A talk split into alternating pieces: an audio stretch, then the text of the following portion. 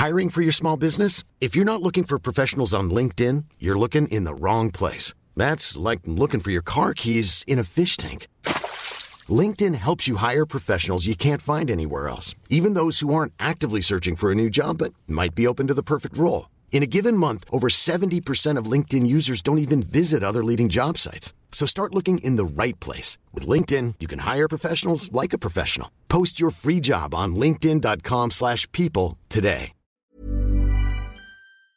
Also ich ärgere mich ehrlich gesagt immer an jedem Tag, an dem ich eine Dividende bekomme, weil da, da wäre ich ja eben nicht reicher durch die Dividenden, da wäre ich ärmer, weil da muss ich ja Steuern zahlen. Das heißt, noch besser wäre es natürlich, wenn diese Unternehmen das Geld irgendwie behalten würden und damit was Sinnvolles anstellen. Allerdings sind es dann oftmals eben Unternehmen, die vielleicht mit dem Geld nichts Sinnvolles anstellen können oder gar nicht wissen, was sie damit machen sollen, beziehungsweise das einfach auch aus, ähm, sage ich mal, finanzpolitischen Gründen im Wesentlichen einfach ausschütten.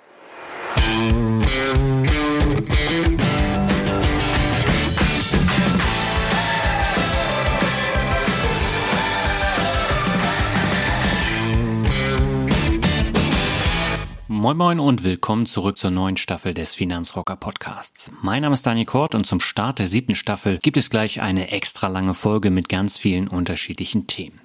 Ich habe heute Professor Dr. Holger Fink zu Gast.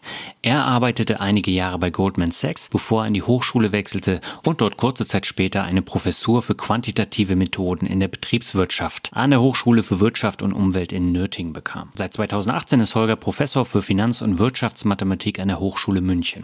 Nebenbei betreibt er noch einen sehr interessanten Instagram-Kanal zu den Themen Geldanlage, Aktien und Finanzen. Ich habe Holger das erste Mal bei der Online-Invest im Frühjahr kennengelernt und verfolge seitdem interessiert auch seinen Instagram-Kanal. In Holgers Posts habe ich viele Themen gefunden, über die ich mit ihm sprechen wollte und freue mich, dass er gleich zugesagt hat, als die Anfrage kam. Ja, und in der heutigen Folge sprechen wir über Holgers Karriereweg, sein umfangreiches Depot mit 100 Einzelwerten, wie Unternehmen an die Börse kommen, warum es so viele unterschiedliche China-Aktien gibt und was Holger von der Aktienrente hält. Ein buntes Programm also mit sehr viel nützlichem Inhalt. Ich hätte ohne Probleme mit Holger noch eine weitere Stunde sprechen können und die Themen hätten wir mit Sicherheit auch gefunden. Und damit gehen wir jetzt ab zur Folge mit Holger Fink. Auf geht's. Zum Start der siebten Staffel geht meine Leitung mal wieder nach München zu Professor Dr. Holger Fink. Er ist Professor für Wirtschafts- und Finanzmathematik an der Hochschule München und seine Schwerpunkte sind Finanzökonometrie, Quantitative Finance und Stochastik. Was dahinter steckt, das erklärt er uns mit Sicherheit gleich. Erstmal herzlich willkommen im Finanzrocker Podcast, Holger. Einen wunderschönen guten Tag. Ja, freut mich, dass du gleich zugesagt hast auf meine Anfrage. Und ich hatte ja schon einige Professoren und auch eine Professorin zu Gast. Und äh, mit Professor Mitnick, der ja auch in München lehrt, hatte ich ebenfalls einen Professor zum Thema Finanzökonometrie. Kannst du vielleicht nochmal kurz erklären, was sich hinter deinen Schwerpunkten und hinter Finanzökonometrie verbirgt? Ja, also erstmal muss ich natürlich dazu sagen, ähm, egal was der Professor Mitnick da gesagt hat, da kann ich vermutlich gar nicht mehr so viel ergänzen. ähm, ich habe auch an seinem Lehrstuhl gearbeitet, das muss man vielleicht dazu sagen und kenne ihn auch ganz gut. Okay. Ähm, Finanzökonometrie, wenn ich es einfach mit meinen Worten sagen darf, ähm, ist im Wesentlichen die Analyse von Finanzdaten, also so eine Art ähm, ja, Data Science im Finanzbereich, könnte man mit, der, mit dem modernen Sprech sagen, ähm, und danach natürlich auch die Modellierung von Finanzzeitreihen insbesondere von Renditen, von Volatilitäten im Hinblick darauf auf ähm, Risikovorhersage, Risikomodellierung, mhm. Risikoaggregierung ähm, und dem, dem Helfen sozusagen bei der Entscheidung, wenn du ein Portfolio bauen willst, wenn du eine Versicherung verwalten möchtest oder dergleichen. Mhm. Und die anderen beiden Schwerpunkte, die spielen damit rein. Die anderen beiden Schwerpunkte, die spielen damit rein. Ähm, jetzt muss man sagen, das ist natürlich alles irgendwo Stochastik oder Statistik. Das heißt, mhm. das ist so ein kleiner Spezialfall davon. Und ähm, es gibt noch den, den Begriff Quantitative Finance, der, der oft auftaucht. Das äh, inkludiert die Finanzökonometrie, aber vielleicht sogar noch ein bisschen mehr. Da ist dann auch noch so, so lustiges Zeug wie Derivate-Pricing und dergleichen mit dabei. Mhm. Und das ist genau dein Steckenpferd das ist das, was ich mir zumindest als Steckenpferd auserkoren habe, sagen wir mal so. Okay. Ich finde es sehr interessant. Viele Professoren, also Professor Walz, Professor Mitnick, die haben ja vorher auch mit Banken zu tun gehabt, teilweise in Banken äh, gearbeitet. Bei dir ist es ähnlich, aber du bist ja von Haus aus Investmentbanker und hast einige Jahre bei Goldman Sachs gearbeitet. Ähm, womit hast du dich denn da beschäftigt während deiner Arbeitszeit? Da habe ich mich ähm, hauptsächlich mit Derivaten beschäftigt und ähm, ganz konkret äh, mit strukturierten Produkten, insbesondere für äh, auf der einen Seite Privatanleger, auf der anderen Seite aber auch Vermögensverwalter und ähm, Multifamily Offices. Mhm. Also wir Privatanleger zum Beispiel sind exponiert gegenüber diesen Produkten. Das ist so der Klassiker, sind diese Knockout-Zertifikate, die ja ganz gern auch als Zockerprodukte hin und wieder mal in den sozialen Medien ganz beliebt sind. Hm. Ich bezeichne sie auch meistens als Zockerprodukte, weil letztendlich kann man damit natürlich auch Geld verlieren und äh, gerade wenn ich neu am Finanzmarkt bin, dann sollte ich mich von solchen Sachen dann eher fernhalten. Man kann natürlich zu einem späteren Zeitpunkt sich damit beschäftigen und dann vielleicht ein bisschen darauf setzen, aber äh, ich finde das schon äh, ziemlich gefährlich. Für mich persönlich ist es auch nichts. Ja, ich, ich sehe das genauso. Also ich glaube schon, ähm, dass, äh, dass, dass es da Produkte gibt, die in bestimmten mhm. Marktphasen ganz nützlich sein können. Aber das große Problem ist halt, ähm, man, wird halt schnell verleitet, irgendwie das Ganze so mehr als Glücksspiel aufzufassen. Dementsprechend, ähm, wenn mich jetzt jemand fragt, äh, ich möchte mit, mit dem Finanzthema beginnen, soll ich mal da irgendwie Knockout-Zertifikate anschauen? Auf, auf, gar keinen Fall. Also mhm. äh, ich sage mal so immer, der, der, Schritt von, vom Sparbuch zum ETF ist schon eigentlich der wichtigste. Ja. Und ich glaube, für, für 99 Prozent der Leute ist es auch damit getan in, in der derzeitigen Situation. Also da braucht sich keiner jetzt mit strukturierten Produkten großartig beschäftigen. Mhm. Und wie lange warst du bei Goldman Sachs insgesamt? Boah, da müsste ich jetzt zum Rechnen anfangen. Das müssten ungefähr dreieinhalb oder drei, dreiviertel Jahre gewesen sein.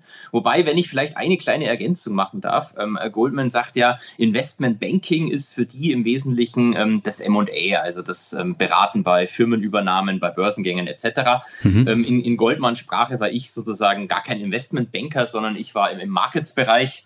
Ähm, das ist eben das, was sehr an Marktöffnungszeiten gekoppelt ist und wo die Arbeitszeiten auch äh, anders sind, als man da hin und wieder äh, in der Presse liest. Okay, das heißt, es war dann doch ein bisschen entspannter, als man das jetzt aus den Filmen oder Serien dann kennt, wo die dann die ganzen Nächte sich um die Ohren hauen. ja, also ähm, es, gibt, es gibt tatsächlich auch ein paar gute Serien, die das relativ realistisch darstellen, wie es, wie die Arbeitsatmosphäre und die Arbeitszeiten sind. Ähm, aber also sagen wir mal so, es ist nicht das, wo, wo du die ganze Nacht dann irgendwie im Büro sitzt, um Gottes Willen. Die Arbeitszeiten waren zwar sportlich, äh, dafür wird man, glaube ich, auch ganz gut äh, kompensiert. Aber ähm, es ist zum Beispiel nicht so, dass ich da am Wochenende die ganze Zeit gearbeitet habe. Ich glaube, ich war in der ganzen Zeit, wo ich äh, bei der Bank war, vielleicht zweimal am Wochenende, mal am Sonntag für ein paar Stunden drin. Aber einfach nur, weil ich was fertig machen wollte, was ich sonst nicht fertig bekommen habe und nicht, weil ich das hätte müssen. Wo du gerade Serien ansprichst, es gibt ja eine deutsche Serie, die relativ äh, gute Kritiken auch bekommen hat. Mir hat es auch gut gefallen, nämlich Bad Banks. Ähm, wie nah ist die Serie denn an der Realität dran? Also ich muss ganz ehrlich sagen, ich habe da erst eineinhalb Folgen oder zwei Folgen gesehen, weil okay. mir hat es tatsächlich nicht so gut gefallen. Ähm, ich habe den Trailer auf jeden Fall auch gesehen gehabt und da sind irgendwelche Sachen explodiert und das war natürlich nicht so ganz an der Realität. Also der emotionale Höhepunkt in der Bank war dann eher, wenn sich das Excel-Sheet äh, während dem Handeln aufgehängt hat oder so. Okay. Ähm, explodiert ist da zumindest noch nichts.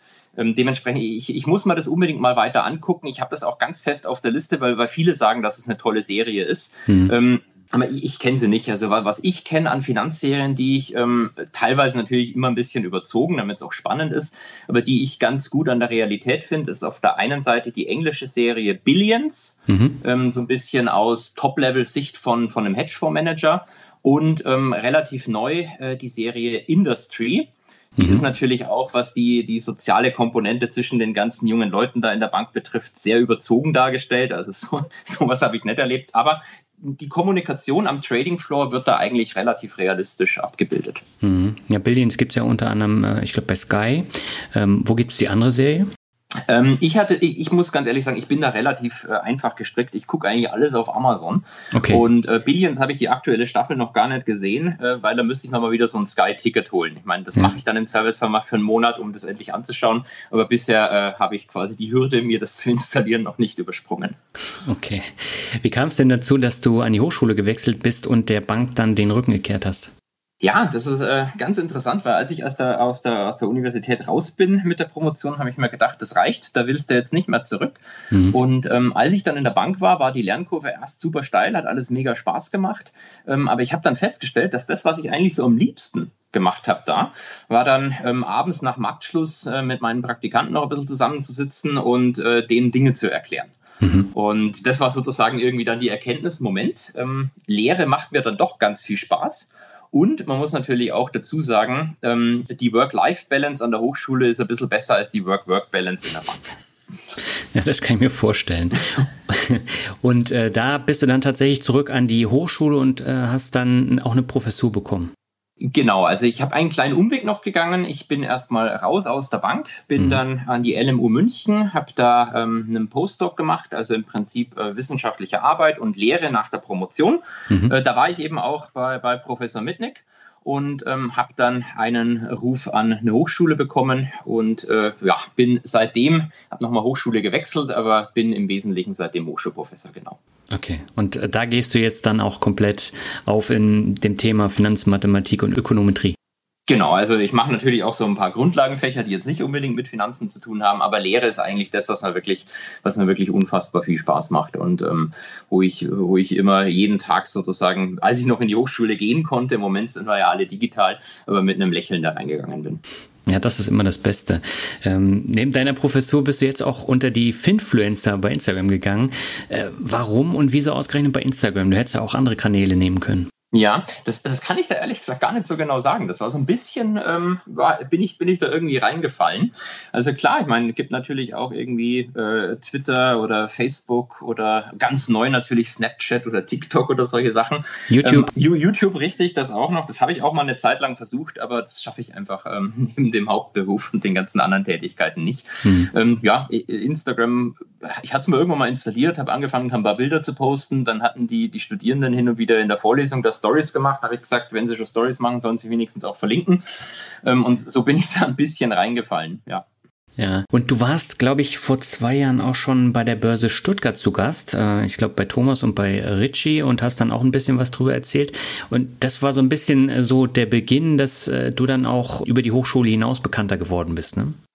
Das, das könnte man vielleicht so sagen, ja. Also da, damals war ich ähm, an der Hochschule für Wirtschaft und Umwelt Nördlingen-Geislingen mhm. und die haben traditionell ähm, eine sehr enge Zusammenarbeit mit der Börse Stuttgart. Ja. Und ähm, so, ist, so ist dann auch der Kontakt da äh, zustande gekommen und genau, dann da gibt es ein paar alte YouTube-Videos, wo ich dann mit denen äh, das eine oder andere Gespräch geführt habe. Ja, ja, die habe ich gefunden, die verlinke ich dann auch mal in den Show Notes, ähm, weil das ist natürlich auch sehr interessant. Ähm, und was ich besonders faszinierend finde, ich glaube, du bist der erste Professor, dem man bei Instagram den Mittelfinger zeigen darf. Wie hat sich das denn entwickelt?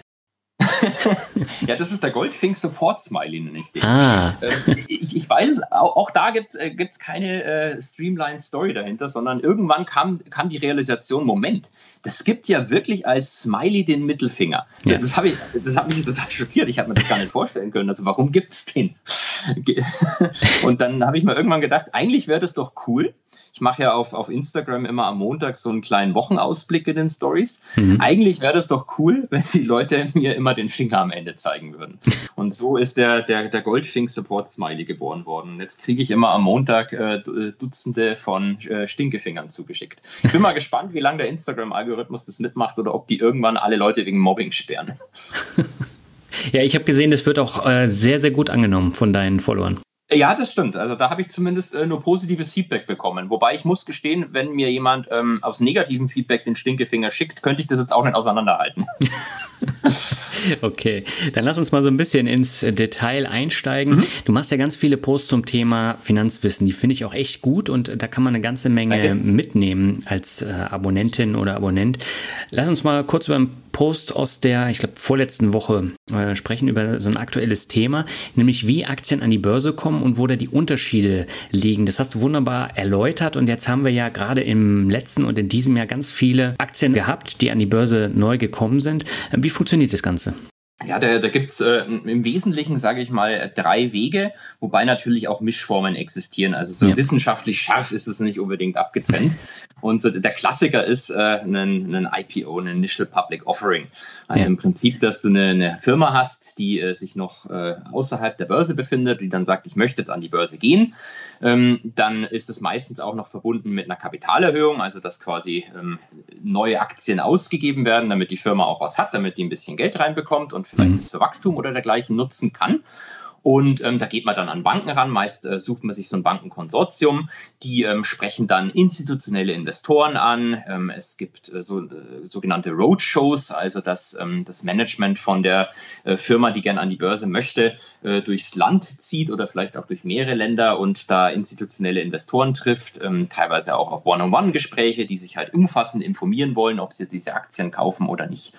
Und dann gibt es ähm, eine sogenannte Zeichnungsphase bzw. einen Bookbuilding-Prozess, wo eben die ganzen Leute dann sagen können, wie viele Aktien sie gern hätten, zu welchem Preis sie die gerne hätten. Die Aufgabe der Banken ist dann sozusagen eine Art äh, IPO-Preis festzulegen und auch die Zuteilungen festzulegen, wer jetzt welche Aktien bekommt. Mhm. Und da ist es traditionell so, dass äh, tendenziell institutionelle Investoren ähm, die Zuteilungen hauptsächlich bekommen und wir als Privatanleger da oftmals so ein bisschen außen vor stehen.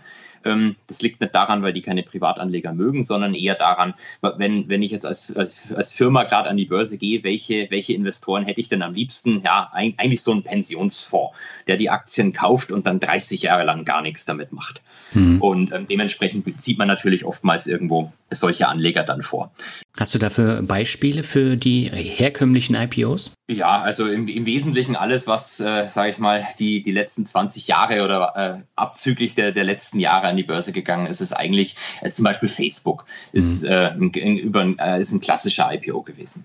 Mhm. Also du hattest in dem Post noch Robinhood und Vantage Towers. Vantage Towers ist, glaube ja. ich, eine äh, REIT-Ausgründung von äh, Vodafone, ne? Genau, wobei ich hm. jetzt ehrlich gesagt gar nicht weiß, ob die die deutsche REIT-Struktur gewählt haben, aber im Wesentlichen ja. Der, da hat Vodafone ähm, seine Mobilfunktürme genommen und gesagt, die tun wir jetzt in so eine Zweckgesellschaft rein, die mhm. nennen wir Vantage Towers und die bringen wir zumindest teilweise an die Börse. Ich bin mir nicht ganz sicher, ich glaube 50 Prozent oder was hält sogar noch Vodafone. Ah, okay. Ja, und dann haben wir Direct Listing. Was steckt denn da dahinter? Direct Listing ist die Idee. Ähm, beim IPO, da habe ich ja dieses Bankenkonsortium, die wollen dann auch dafür hohe äh, Gebühren haben, müssen ja auch was von verdienen. Die armen Banker müssen ja irgendwie äh, sich ihr Mittagessen leisten können. ähm, das umgehe ich vielleicht, indem ich sage, gut, ich, ich spare mal diesen ganzen Prozess. Ähm, mhm. ich liste meine Aktien direkt an der Börse. Es gibt auch keinen offiziellen Emissionspreis, sondern die handeln halt plötzlich. Und das ist oftmals damit einfach verbunden, dass es ähm, keine Kapitalerhöhung gibt, sondern dass die bisherigen Eigentümer ähm, einen Teil ihrer Aktien verkaufen. Mhm. Und ähm, das hat, hat den Vorteil, man braucht tatsächlich schon irgendwie ein bisschen Banken. Äh, ich benutze jetzt hier explizit keine Fachbegriffe, ähm, aber man, man kann diesen, vielleicht doch einfach begriffen, man kann den doch äh, teuren Underwriting-Prozess umgehen. Ähm, und dementsprechend ist das Ganze ein bisschen günstiger. Allerdings ähm, auch ein bisschen intransparenter auf der einen Seite, weil es diese klassischen Roadshows nicht gibt. Also mhm. ähm, die, die, die, die, das Management zieht sich quasi nicht ganz nackig aus oder die, die Firma wird nicht ganz nackig ausgezogen, um das mal so bildlich zu formulieren sondern ähm, es gibt dann meistens in Anführungszeichen nur so einen klassischen Investors Day, wo sich die Leute über die Firma informieren können. Und was, was so ein bisschen kritisch an dem Prozess gesehen wird, ist, dass es eben meistens nicht mit einer Kapitalerhöhung verbunden ist, sondern ähm, dass im Wesentlichen die ähm, bisherigen Eigentümer ein Aktienpaket verkaufen. Und da könnte man natürlich jetzt gemein sagen, ja, okay, die benutzen halt diesen Prozess, um ihre Aktien einfach an, äh, sage ich mal, eher ahnungslosere Anleger ähm, weiterzugeben. Mhm. Und deswegen wird das auch so ein bisschen kritisch vielleicht gesehen. Und so, so ein klassisches Beispiel dafür wäre jetzt Coinbase aus, mhm. aus den letzten ähm, Monaten. Ja, aber auch Palantir. Und Palantir ist ja auch nicht dafür bekannt, dass man besonders transparent agiert. Äh, richtig, richtig. ähm, wobei ja eigentlich der Name äh, doch für große Transparenz sprechen sollte, wenn ich ja. da an, an den äh, mythologischen Hintergrund denke, wenn ich das so sagen darf. Genau. Ja. Und dann gibt es noch eine dritte Art, das kam gerade in den letzten Monaten und ich glaube in den letzten zwei Jahren extrem von mich, die sogenannten Specs. Was steckt da dahinter? Genau, äh, das ist ehrlich gesagt die Art, die ich persönlich am ganz, äh, am ganz kritischsten sehe. Mhm. Ähm, da ist die Idee auch folgende, ich bringe erstmal eine leere Hüllenfirma an die Börse. Die hat nichts, also die hat einen tollen fancy Namen, oftmals werden die Dinger dann auch nur durchnummeriert, wenn ich halt mehrere gleichzeitig an die Börse bringe äh, und die hat erstmal gar nichts bis auf Geld. Mhm. Ähm, aber vielleicht irgendwie ein illustres ähm, Management äh, oder äh, ein paar illustre Hedgefondsmanager, die sagen, ähm, sie werden diese leere Hüllenfirma benutzen, um damit eine noch nicht börsengehandelte Firma zu kaufen. Mhm. Also die Idee ist quasi, du bringst nicht die, die nicht börsengehandelte Firma an die Börse, sondern du lässt die kaufen von einer Firma, die bereits an der Börse handelt. Das ist natürlich durchaus sehr intransparent, weil ähm, jemand, der einen SPAC zu Beginn investiert, der weiß halt nicht, in welcher Firma er am Ende äh, dasteht. Du weißt, die sagen vielleicht noch, okay, gut, ich konzentriere mich auf die und die Industrie, aber die sagen halt nicht, welche Firma sie kaufen. Und ähm, du weißt auch nicht, zu welchem Preis die dann gekauft wird. Mhm. Und dementsprechend ist das durchaus intransparent und da gibt es auch ein paar äh, starke Negativbeispiele. Also Nikola die sich ja durchaus mal über, äh, viel über Branding Gedanken gemacht haben und den Vornamen von dem Herrn Tesla benutzt haben ähm, für ihre Elektro-Trucks, die sie dann äh, aber ja nur den Berg haben runtergeschubst und die gar nicht selbstständig gefahren sind. Also ähm, es gibt halt da ein paar sehr starke Negativbeispiele. Deswegen bin ich selber da immer sehr vorsichtig, ehrlich gesagt, und habe bei sowas auch noch nicht mitgemacht. Hm. Ja, und genau deswegen ist es ja so wichtig, dass man das unterscheiden kann, weil ja. äh, gerade bei den äh, Specs, da sollte man äh, gerade als äh, Kleinanleger, Kleinanlegerin doch ein bisschen genauer hingucken und auch vorsichtig sein. Genau, so sehe ich das auch absolut. Mhm. Ganz grundsätzlich würde ich sogar sagen, äh, ich nehme selber eigentlich an gar keinen IPOs teil. Ähm, Specs finde ich, wie wir gerade schon gesagt haben, ein bisschen kritisch. Direct Listing habe ich auch Bauchschmerzen. Und beim klassischen IPO ist es halt so, dass wir als Privatanleger selten eine Zuteilung bekommen. Mhm. Beziehungsweise die Wahrscheinlichkeit, dass wir eine Zuteilung bekommen, die wächst, wenn keiner die Aktie haben will von den institutionellen Investoren. Und das mhm. ist grundsätzlich immer dann kein gutes Zeichen für die Firma. Und dementsprechend haben wir da aus meiner Sicht so ein, so ein gewisses asymmetrisches Risiko. Ja. Ähm, und da möchte ich mich dann einfach nicht dran beteiligen. Also ich, ich kaufe auch gern äh, junge Firmen. Zum Beispiel habe ich eine kleine Position in der Vantage Towers, mhm. ähm, aber habe eben nicht äh, beim IPO mitgemacht. Okay. Seit wann investierst du denn generell an der Börse? Ähm, das kann ich sogar ziemlich gut zurückverfolgen. Ich kann da nicht genau das Jahr sagen. Es müsste so 2003, 2004, maximal 2005 gewesen sein. Da habe ich meine erste Aktie gekauft. Mhm. Das war nämlich der Schweizer Pharmakonzern Roche. Okay. Ähm, damals ging so ein bisschen die Angst um vor äh, einer pandemisch werdenden Vogelgrippe.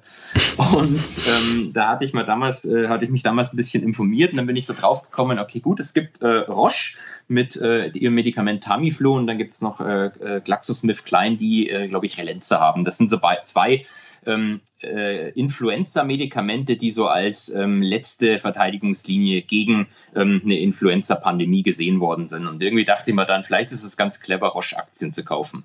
Was mhm. natürlich in dem Fall nicht. Auf der einen Seite ist sowas immer ein bisschen eingepreist und Gott sei Dank kam es ja nie zu so einer, zu so einer Pandemie dann. Ähm, da habe ich meine erste Aktie gekauft. Ich hatte die dann aber nicht unendlich gehalten, sondern irgendwann wieder verkauft und ähm, habe ehrlich gesagt, äh, bin so langsam in das Ganze reingewachsen. Es war jetzt nicht so, dass ich seit 2005 konstant Aktien gekauft habe. Mhm. Wie siehst du das denn generell, dass äh, jetzt haben wir ja diese Pandemie und viele investieren dann tatsächlich auch in die Impfstoffhersteller und man sieht ja gerade an BioNTech, der Kurs ist ja explodiert. Ähm, ein anderes Beispiel ist ja CureVac, wo der dann nach unten gegangen ist, weil die Wirksamkeit nicht so hoch war. Ähm, siehst du das eher positiv, dass jetzt auch viele neu an die Börse gekommen sind und dort investieren?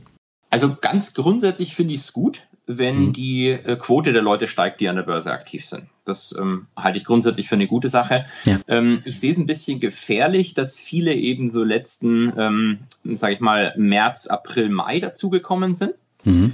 Ähm, für die ist es natürlich alle super, weil die haben dann alle am Marktlow gekauft, ja. äh, sind, sind natürlich im Zweifelsfall alle mega ab. Ähm, aber es vermittelt vielleicht so, ein gewisse, ähm, so, so, so, eine gewisse falsche Sicherheit im Sinne von, es gibt ja diesen Meme-Spruch, ähm, Stonks only go up. Ähm, man, man, hat halt jetzt wahnsinnige Renditen erlebt und ich habe schon ein bisschen den Eindruck, in dem Moment, wo der Markt jetzt ein bisschen flacher ist oder Gott bewahre auch mal ein bisschen runtergeht, mhm. äh, steigt schon ein bisschen die Unruhe. Und ja. ähm, es gibt ja auch so lustige Umfragen, dass äh, wir uns, ich glaube, sogar in einem historischen Hoch befinden, im Sinne von, was ist die Renditeerwartung der, ähm, der Leute oder der Teilnehmer von, von Aktien? Also was erwartest du, dass die Aktien die nächsten Jahre über machen? Mhm. Äh, und ich glaube, das sind wir irgendwie, ich, ich muss, muss, jetzt lügen, ich habe jetzt keine genaue Zahl da, ich habe irgendwie 13, irgendwas Prozent im Kopf pro Jahr, mhm. was halt ähm, wahnsinnig ist und ja. ähm, vermut, man kann natürlich so kommen, aber vermutlich so nicht kommen wird oder es eher unwahrscheinlich ist. Und ähm, dementsprechend habe ich halt ein bisschen Angst da, dass die, dass die Leute dann schnell die Lust verlieren, wenn es halt nicht so äh, steil sozusagen bergauf geht. Mhm. Und ähm, ja, was die Impfstoffhersteller betrifft, ähm, BioNTech ist natürlich äh, eine super Firma, auch eine super Geschichte ähm, von, von den beiden Gründern aus, aus Mainz, dann auch noch mit der Adresse an der Goldgrube. Und dann sind die ja nach allem, was man so hört, äh, extrem bescheiden, obwohl sie, äh, deren Stake müsste ja auch mittlerweile ein zweistelliger Milliardenbetrag sein. Aber ich glaube, fahren immer noch mit dem Fahrrad ins Office und äh, mhm. arbeiten auch den ganzen Tag, anstatt sich das vergolden zu lassen. Also finde ich alles sehr sympathisch.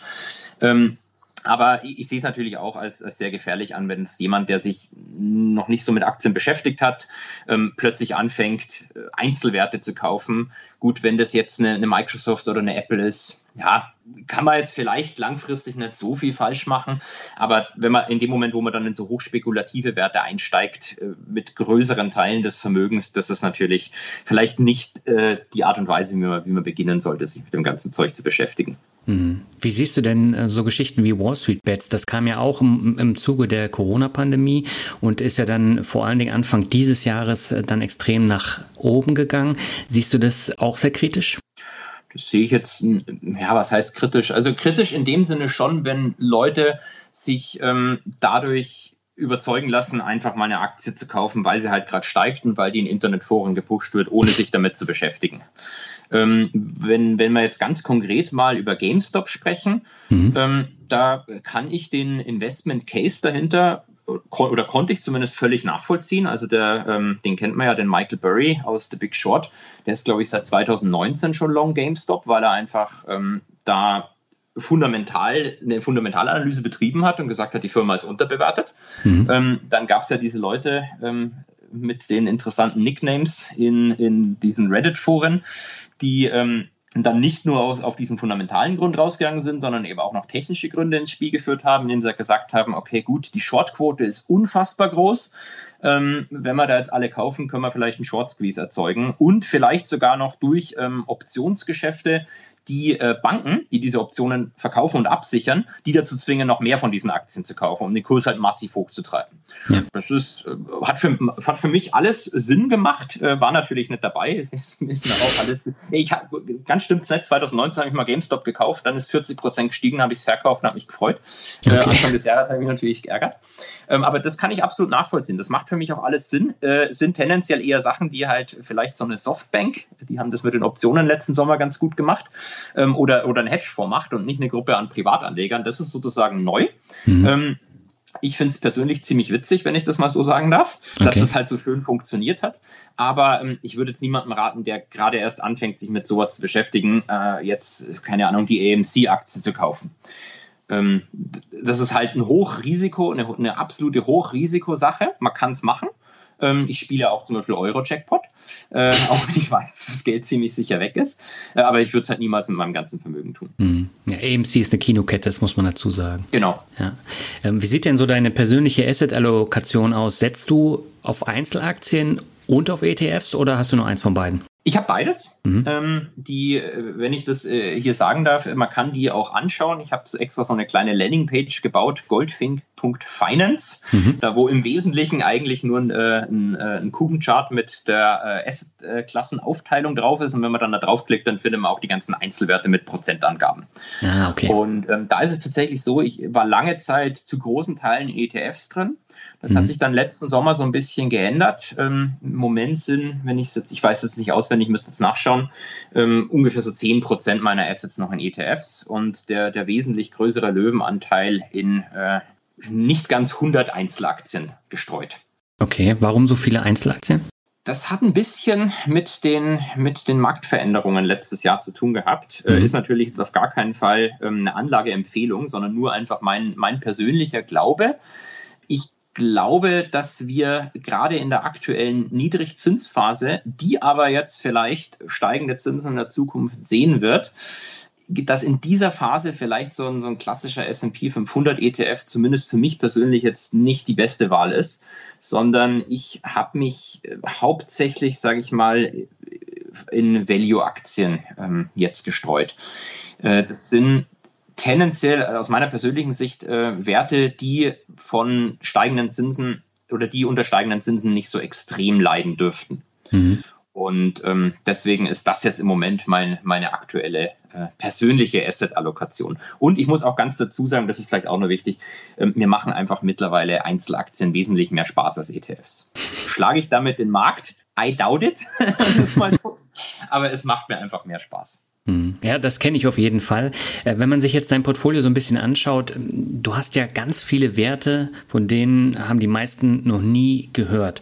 Ähm, wenn ich jetzt zum Beispiel in dem äh, Consumer-Bereich äh, gucke, dann hast du Pizza Pizza Reality und Diversified Reality. Was steckt denn da dahinter? Also erstmal muss ich vielleicht dazu sagen, mir geht es auch so, wenn ich mir ähm, von anderen Influencern deren Tech-Werte anschaue, da sind dann auch okay. Aktien dabei, habe ich noch nie in meinem ganzen Leben gehört.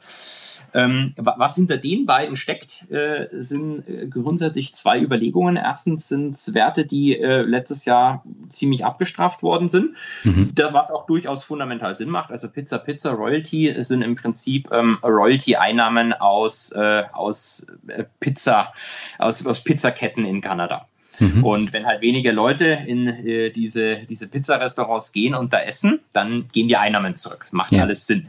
Ähm, der grundsätzliche Gedanke war aber, ich habe mir, hab mir die ein bisschen detaillierter angeguckt und habe dann festgestellt, dass die ihre derzeitigen Ausschüttungen eigentlich äh, ganz gut gedeckt haben und dass ähm, im Rahmen von einer potenziellen Nach-Pandemie-Erholung äh, die Anzahl der Leute, die in diesen äh, Ketten essen gehen, auch wieder steigen dürfte.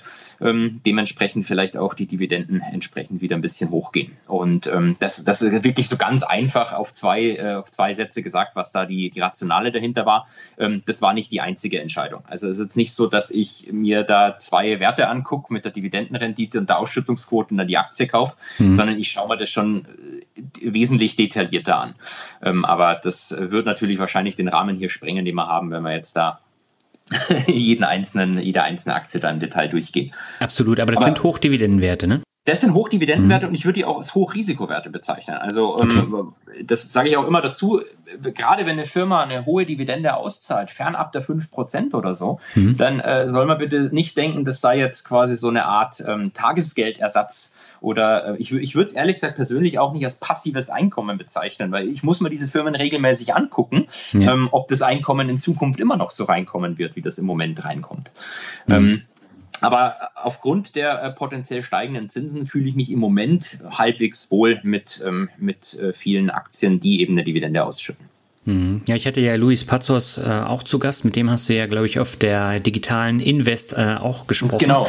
In der Session. Und äh, da wart ihr relativ einheitlich, was das Thema Hochdividendenwerte anging.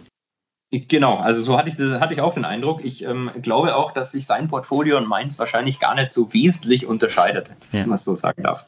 Ja. Ja, mir ist halt aufgefallen, also so, ähm, du hast zwar normale Werte, die man dann auch kennt, wie jetzt zum Beispiel IBM, du hast Deutsche Post, du hast American Tower, das ist ja auch ein äh, REIT-Vermieter, äh, beziehungsweise ein, ähm, ähnlich wie Vantage Tower vermieten sie dann Mobilfunktürme. Genau, und das ist sogar, das ist ganz witzig, wenn, wenn ich mich nicht täusche, das ist sogar von der Marktkapitalisierung her die größte Immobiliengesellschaft der Welt. Also okay. Also die, die Marktkapitalisierung ist der größte Immobiliengesellschaft der Welt, hat keine Wohnungen, sondern Funktürme. ja, was mich aber gewundert hat, du hast von den großen Werten wie jetzt äh, Apple oder Microsoft oder Netflix, äh, Alphabet, die habe ich bei dir nicht gefunden. Warum nicht? Weil ähm, ich die im Wesentlichen früher einfach über einen ETF abgebildet habe. Ich mhm. ähm, kann da die aktuelle Zahl nicht sagen, aber die großen fünf Megacaps in den USA ähm, dürften irgendwo zwischen 20 und 25 Prozent vom S&P ausmachen. Okay. Ähm, dementsprechend in dem Moment, wenn ich eine hohe Allokation im S&P 500 habe, habe ich die automatisch irgendwo alle mit dabei. Im Moment habe ich diese hohe Allokation im S&P 500 nicht, mhm. ähm, habe äh, nur, nur eine kleine Position äh, in einem Nasdaq-ETF, die aber über die kommenden Jahre wieder aufgebaut werden soll. Aber da ist auch die grundsätzliche Idee dahinter, wenn wir jetzt wirklich in eine Phase von ähm, steigenden Zinsen reinlaufen, mhm. ähm, dann könnte man sich schon gut vorstellen, dass die ganzen ich sag mal, Wachstumsaktien, und dazu zähle ich jetzt einfach auch diese fünf Megacaps, ähm, dass deren Bewertungen teilweise auch ein bisschen runterkommen werden. Oder zumindest nicht in der, ähm, in der Geschwindigkeit weiter steigen, wie sie das in der Vergangenheit getan haben. Wobei man dazu sagen muss, äh, dasselbe Argument haben die Börsianer 2016 auch schon mal geführt. das ist natürlich dann anders gekommen. Ja gut, aber letztendlich, äh, du kannst ja die Börsenkurse und auch die Verläufe nicht äh, vorhersagen. Fakt ist, momentan steigen gerade bei diesen Megacaps die Zahlen Zahlen nach wie vor ohne Ende. Und äh, solange das so weiterläuft, äh, wird der Kurs auch weiter nach oben gehen. Aber irgendwann wird es zu Rückschlägen kommen und dann geht es auch mal nach unten. Dann wird da so ein bisschen die Luft rausgelassen. Wobei man halt auch sagen muss, gerade sowas wie Facebook, die sind ja nicht überbewertet. Die sind ja teilweise sogar noch unterbewertet, wenn man sich die Zahlen anguckt. Ich würde auch die nicht als überbewertet bezeichnen. Also ich glaube halt, in, in, die Bewertung, zumindest für mich persönlich, fließen im Wesentlichen zwei Komponenten. Das sind auf mhm. der einen Seite die Unternehmensergebnisse ja. ähm, und auf der anderen Seite ähm, aber auch der Diskontzins. Also wenn man so eine ganz einfache Bewertung anguckt, dann nimmt man halt irgendwie den zukünftigen ähm, Cashflow von mir aus und diskontiert den auf heute. Jetzt mhm. ganz, ganz simplifiziert. Es ist letztlich auch nichts anderes, was hinter diesen Multiple-Bewertungsmodellen irgendwo steckt. Und ähm, wenn der, wenn der Diskontzins hochgeht, ähm, dann ist halt die Frage, steigen die, die zukünftig erwarteten äh, Unternehmensgewinne oder zukünftig erwartete Cashflow stärker und überkompensiert das oder kommt es halt dazu, dass die Bewertungen mal ein bisschen runterkommen? Mhm. Wobei das jetzt eher eine, eine, halbwegs kurzfristige Sache ist. Also ich glaube jetzt in dem Moment, wenn, wenn jemand sagt, er legt sich dann einen MSCI World ETF oder sie legt sich dann einen S&P 500 ETF long-term auf 30 Jahre rein, ähm, ja, kann, kann, man wahrscheinlich auch nicht so viel falsch machen. Ich meine, es kann natürlich schief gehen, aber was willst du sonst im aktuellen Umfeld tun? Mhm. Und äh, das Thema Dividenden ist bei dir tatsächlich ein wichtiges Kriterium bei der Auswahl der Einzelaktien? Ähm, nicht direkt. Also äh, ich ärgere mich ehrlich gesagt immer an jedem Tag, an dem ich eine Dividende bekomme. Okay. Ähm, weil da wäre da wär ich ja eben nicht reicher durch die Dividenden, da wäre ich ärmer, weil da muss ich ja Steuern zahlen. Ja. Das heißt, noch besser wäre es natürlich, wenn diese Unternehmen das Geld irgendwie behalten würden und damit was Sinnvolles anstellen. Allerdings sind es dann oftmals eben Unternehmen, die vielleicht mit dem Geld nichts Sinnvolles anstellen können oder gar nicht wissen, was sie damit machen sollen, mhm. beziehungsweise das einfach auch aus ähm, sage ich mal, finanzpolitischen Gründen im Wesentlichen einfach ausschütten.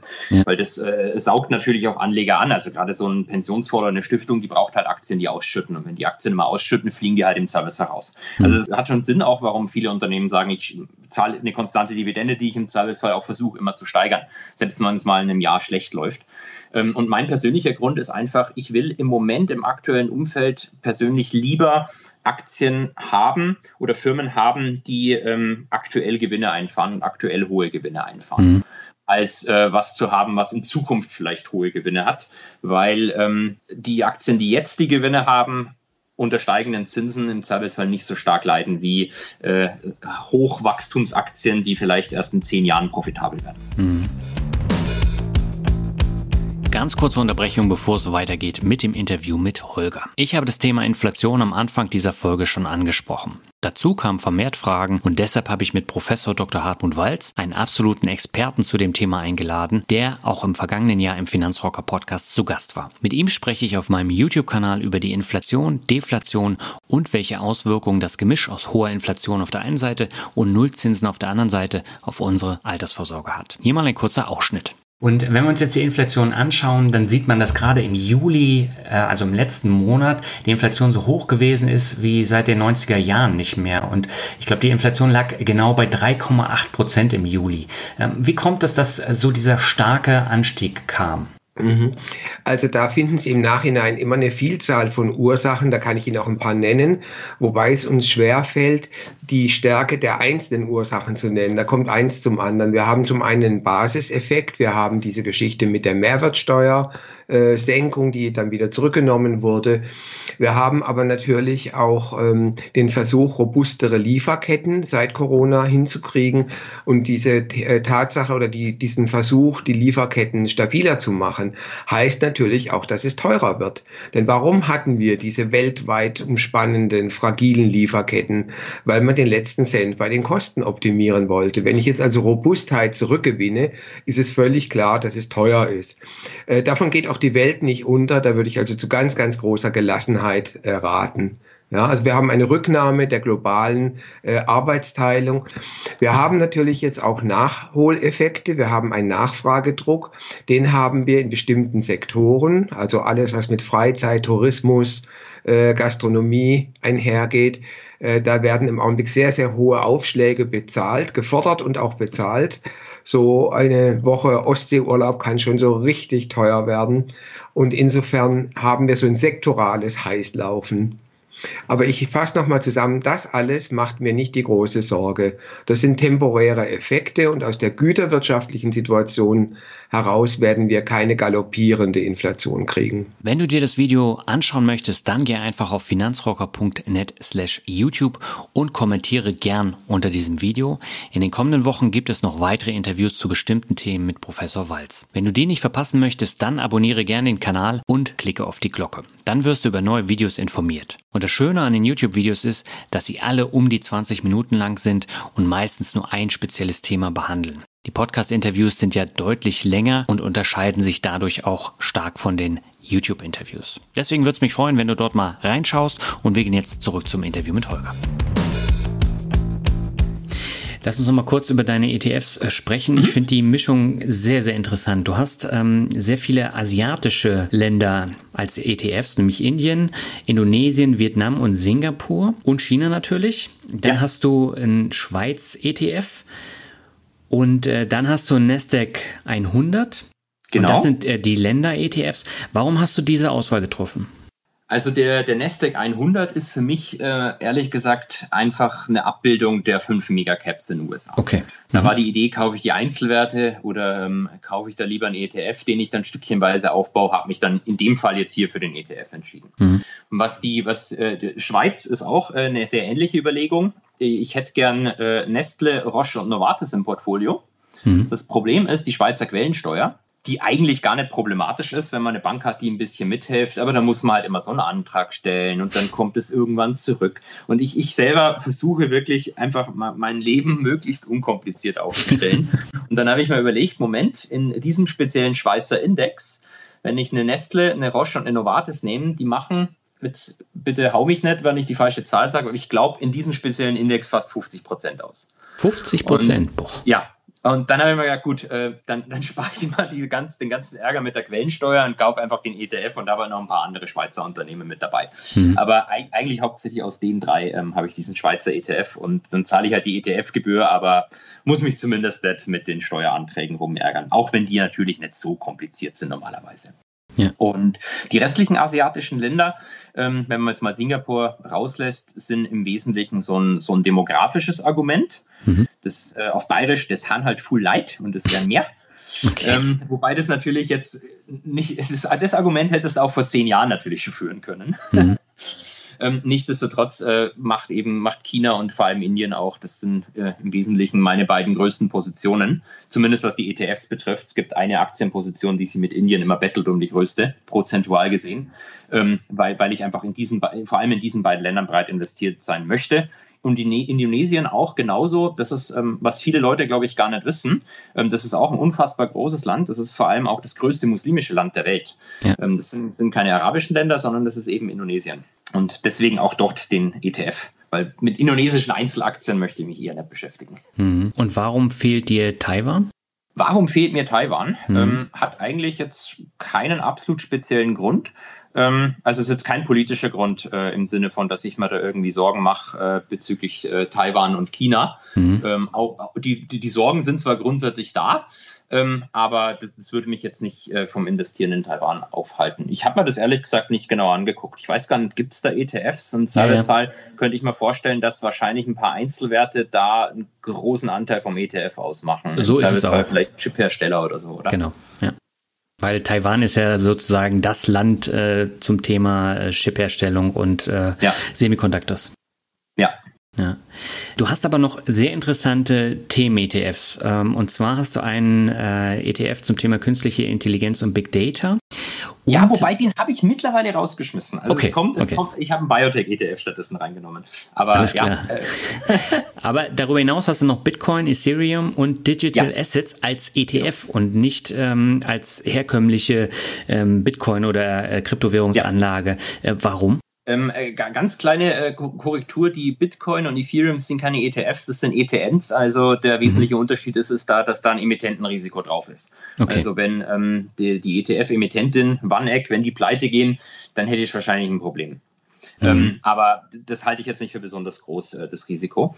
Und die, die Frage, warum? Tatsächlich hauptsächlich eine steuerliche Geschichte. Mhm. Ich bin letzten Sommer für mich verhältnismäßig groß in diese beiden Kryptowerte reingegangen, habe mich aber damals dagegen entschlossen, die Coins selber zu kaufen, weil ähm, ohne dass ich jetzt Steueradvice gebe, ähm, wenn du die Coins physisch hältst und die innerhalb eines Jahres wieder verkaufst, ja. dann musst du darauf persönliche Einkommensteuer zahlen, wenn du diese, die, die Freigrenze von, ich weiß glaube ich, 600 Euro oder so überschreitest. Mhm. Und bei einem ETN zahlst du in Anführungszeichen nur die Kapitalertragssteuern, Soli und vielleicht noch Kirche. Also ist, ist steuerlich einfach besser, wenn du innerhalb eines Jahres verkaufst. Und ich hatte mir damals da hatte ich mal gedacht, gut, äh, das Sentiment passt, ähm, so ein bisschen die, die Makroökonomie, die Geldpolitik passt auch, dass es vielleicht weiter steigt. Aber ich hatte nicht erwartet, dass ich das in der, dieser großen Position, die ich damals gekauft habe, dass ich das über ein Jahr halte. Und habe mhm. ich auch nicht, sondern ich habe eigentlich konstant verkauft. Mittlerweile macht es prozentual sehr wenig aus. Klar, wenn ich, wenn ich nie verkauft hätte, äh, dann würde ich, weiß ich gar nicht, ob ich dann jetzt besser stehen würde, als ich durch meine Verkäufe gemacht habe. Wir hatten ja dann einen kleinen, einen kleinen Rücksetzer. Ja. Ähm, aber für, für mich war klar, dass irgendwann dieser Rücksetzer kommen wird. Und ich habe halt keine Lust, dann mit einem großen Anteil vom Portfolio diese Achterbahn zu fahren, sondern ich habe das auch nicht aus ideologischen Gründen. Also ich, ich sage jetzt nicht um Gottes Willen, das wird unbedingt das neue Geld. Mhm. Man, vielleicht wird es ein Goldersatz, keine Ahnung, ich weiß es nicht. Sondern das waren vor allem irgendwo ähm, makroökonomische Gründe, warum ich das gekauft habe, im Wissen aber, dass ich das nicht unendlich lang halte. Und jetzt habe ich noch eine kleine Position, mhm. die ist jetzt größer geworden die letzten zwei Wochen, da freue ich mich auch drüber. Ähm, vielleicht baue ich die auch irgendwann mal wieder auf, ähm, aber im Moment bin ich mit, mit, äh, mit der aktuellen Allokation in diese beiden Kryptowerte ganz zufrieden. Okay. Auf wie viele Depots sitzt du eigentlich? Du meinst, auf wie viele ich aufgeteilt habe? Ja. Äh, das sind drei Stück. Mhm. Das ist auf der einen Seite MaxBlue. Das ist äh, interessanterweise in den sozialen Medien gar nicht so beliebt. Mhm. Da bin ich ähm, auch mit meinem Hauptdepot. Ja, sehr schön, sehr schön. Die haben nämlich so einen tollen Quellensteuerservice. Ja. Also äh, auf meine kanadischen Dividendenwerte, auf meine schwedischen und auf meine finnischen ähm, muss ich eben nicht die, äh, die komplette, den kompletten Quellensteuer zahlen, die ich zahlen müsste, ähm, wenn ich bei, bei einer ING zum Beispiel bin. Dann, wenn ich bei einer ING wäre, muss ich auf Kanada 25% Quellensteuer zahlen. Es wird mir aber nur ähm, na, wie viel werden angerechnet? 15 Prozent angerechnet, die restlichen 10 müsste ich mir irgendwie in Kanada holen, was aber unmöglich anscheinend ist. Mhm. Und bei MaxBlue ist es halt schön, da zahle ich nur die 15, die voll angerechnet werden. Damit sind die Steuern auf kanadische Dividenden sogar niedriger als die auf ähm, Dividenden von deutschen Aktien. Mhm. Und deswegen habe ich MaxBlue. Und ähm, zum Zukauf benutze ich aber hauptsächlich ähm, Scalable. Einfach, okay. ähm, den bin ich emotional verbunden. Da ist ja der Professor Mitnick bei den Gründern mit dabei. Ja. Und die anderen Gründer sind äh, tatsächlich lustigerweise genau die Leute, mit denen ich bei Goldman den ganzen Tag zusammengearbeitet habe. Ähm, okay. ähm, dementsprechend war irgendwie klar, okay, brauchst du auf jeden Fall einen Scalable-Account. Und er hat mir dann noch Just Trade dazu genommen. Das ist auch nicht so beliebt, wahrscheinlich weil die Oberfläche nicht so mega modern aussieht, aber dort gibt es mehrere Handelsplätze. Mhm. Und bevor ich eine Aktie kaufe, gucke ich halt immer, ähm, wo, wo kriege ich die im Servicevergrad äh, auch in Anbetracht von etwaigen Gebühren vielleicht am günstigsten. Mhm. Und das heißt, alle Neukäufe machst du über die Neobroker? Fast alle, genau. Also nicht alle, wenn ich, wenn ich manchmal so einen Schmutz kaufen will, wie die Rural Funds Group in Australien, mhm. die kann ich halt nur in der australischen Börse kaufen und da muss ich dann doch über MaxBlue gehen. Also äh, Dinge, die nicht über die Neo-Broker gehen, kaufe ich auch, halt dann in dem Fall jetzt über MaxBlue. Ähm, aber, aber alles, was über die Neo-Broker geht, mache ich dann lieber über die Neo-Broker. Mhm. Und äh, da haben wir jetzt noch gar nicht äh, groß drüber gesprochen. Du investierst ja auch in China. Und ja. äh, da gab es ja in den letzten Wochen so einiges an äh, schlechten Nachrichten und der Markt ist ja ziemlich eingebrochen. Ähm, ja. Würdest du denn sagen, ist tatsächlich nach diesen zahlreichen Restriktionen, die da kamen vom chinesischen äh, Staat, von der Regierung, äh, ist es noch ein kalkulierbarer Markt oder würdest du sagen, das ist tatsächlich eher unkalkulierbar? Also es ist natürlich irgendwo immer ein bisschen unkalkulierbar in dem Moment, ähm, wo das politische Tagesgeschäft, sage ich mal, mit, mit dem Aktienmarkt kollidiert. Mhm. Ähm, aber ganz grundsätzlich ähm, muss ich sagen, es gibt da bestimmte Risiken, vielleicht kommen wir auch gleich nochmal drauf zu sprechen, von äh, verschiedenen chinesischen Aktien, die da auch hin und wieder äh, äh in den Foren, auf sozialen Medien etc. diskutiert werden, die ich aber nicht für besonders groß halte.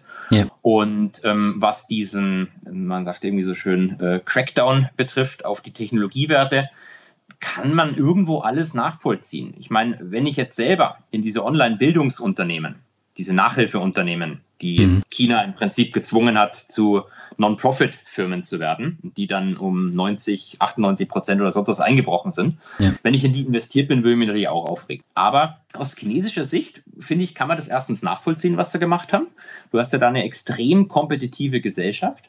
Ja. Ähm, wo die, einfach überspitzt formuliert, wo die Eltern ihre letzte Niere hergeben, damit das Kind noch eine zusätzliche Ausbildung hat mhm. ähm, und in dieser extrem kompetitiven Gesellschaft dann bestehen kann und sich dann dreimal überlegen, ob sie noch ein zweites oder drittes Kind bekommen, was der chinesische Staat ja eigentlich langsam will, weil die sonst auch in ein demografisches Problem reinlaufen. Mhm. Ähm, dementsprechend macht es irgendwie Sinn, äh, sage ich mal, für, für junge Eltern da ein bisschen den finanziellen Druck rauszunehmen, indem er jetzt die zum Beispiel zwingt, zu Non-Profits zu werden. Ähm, also das Argument kann ich wirklich nachvollziehen. Und was man auch noch vielleicht sagen muss, die, das waren jetzt auch aus meiner persönlichen Sicht keine Firmen, die irgendwie grundsolide gewirtschaftet haben und tolle Zahlen hatten.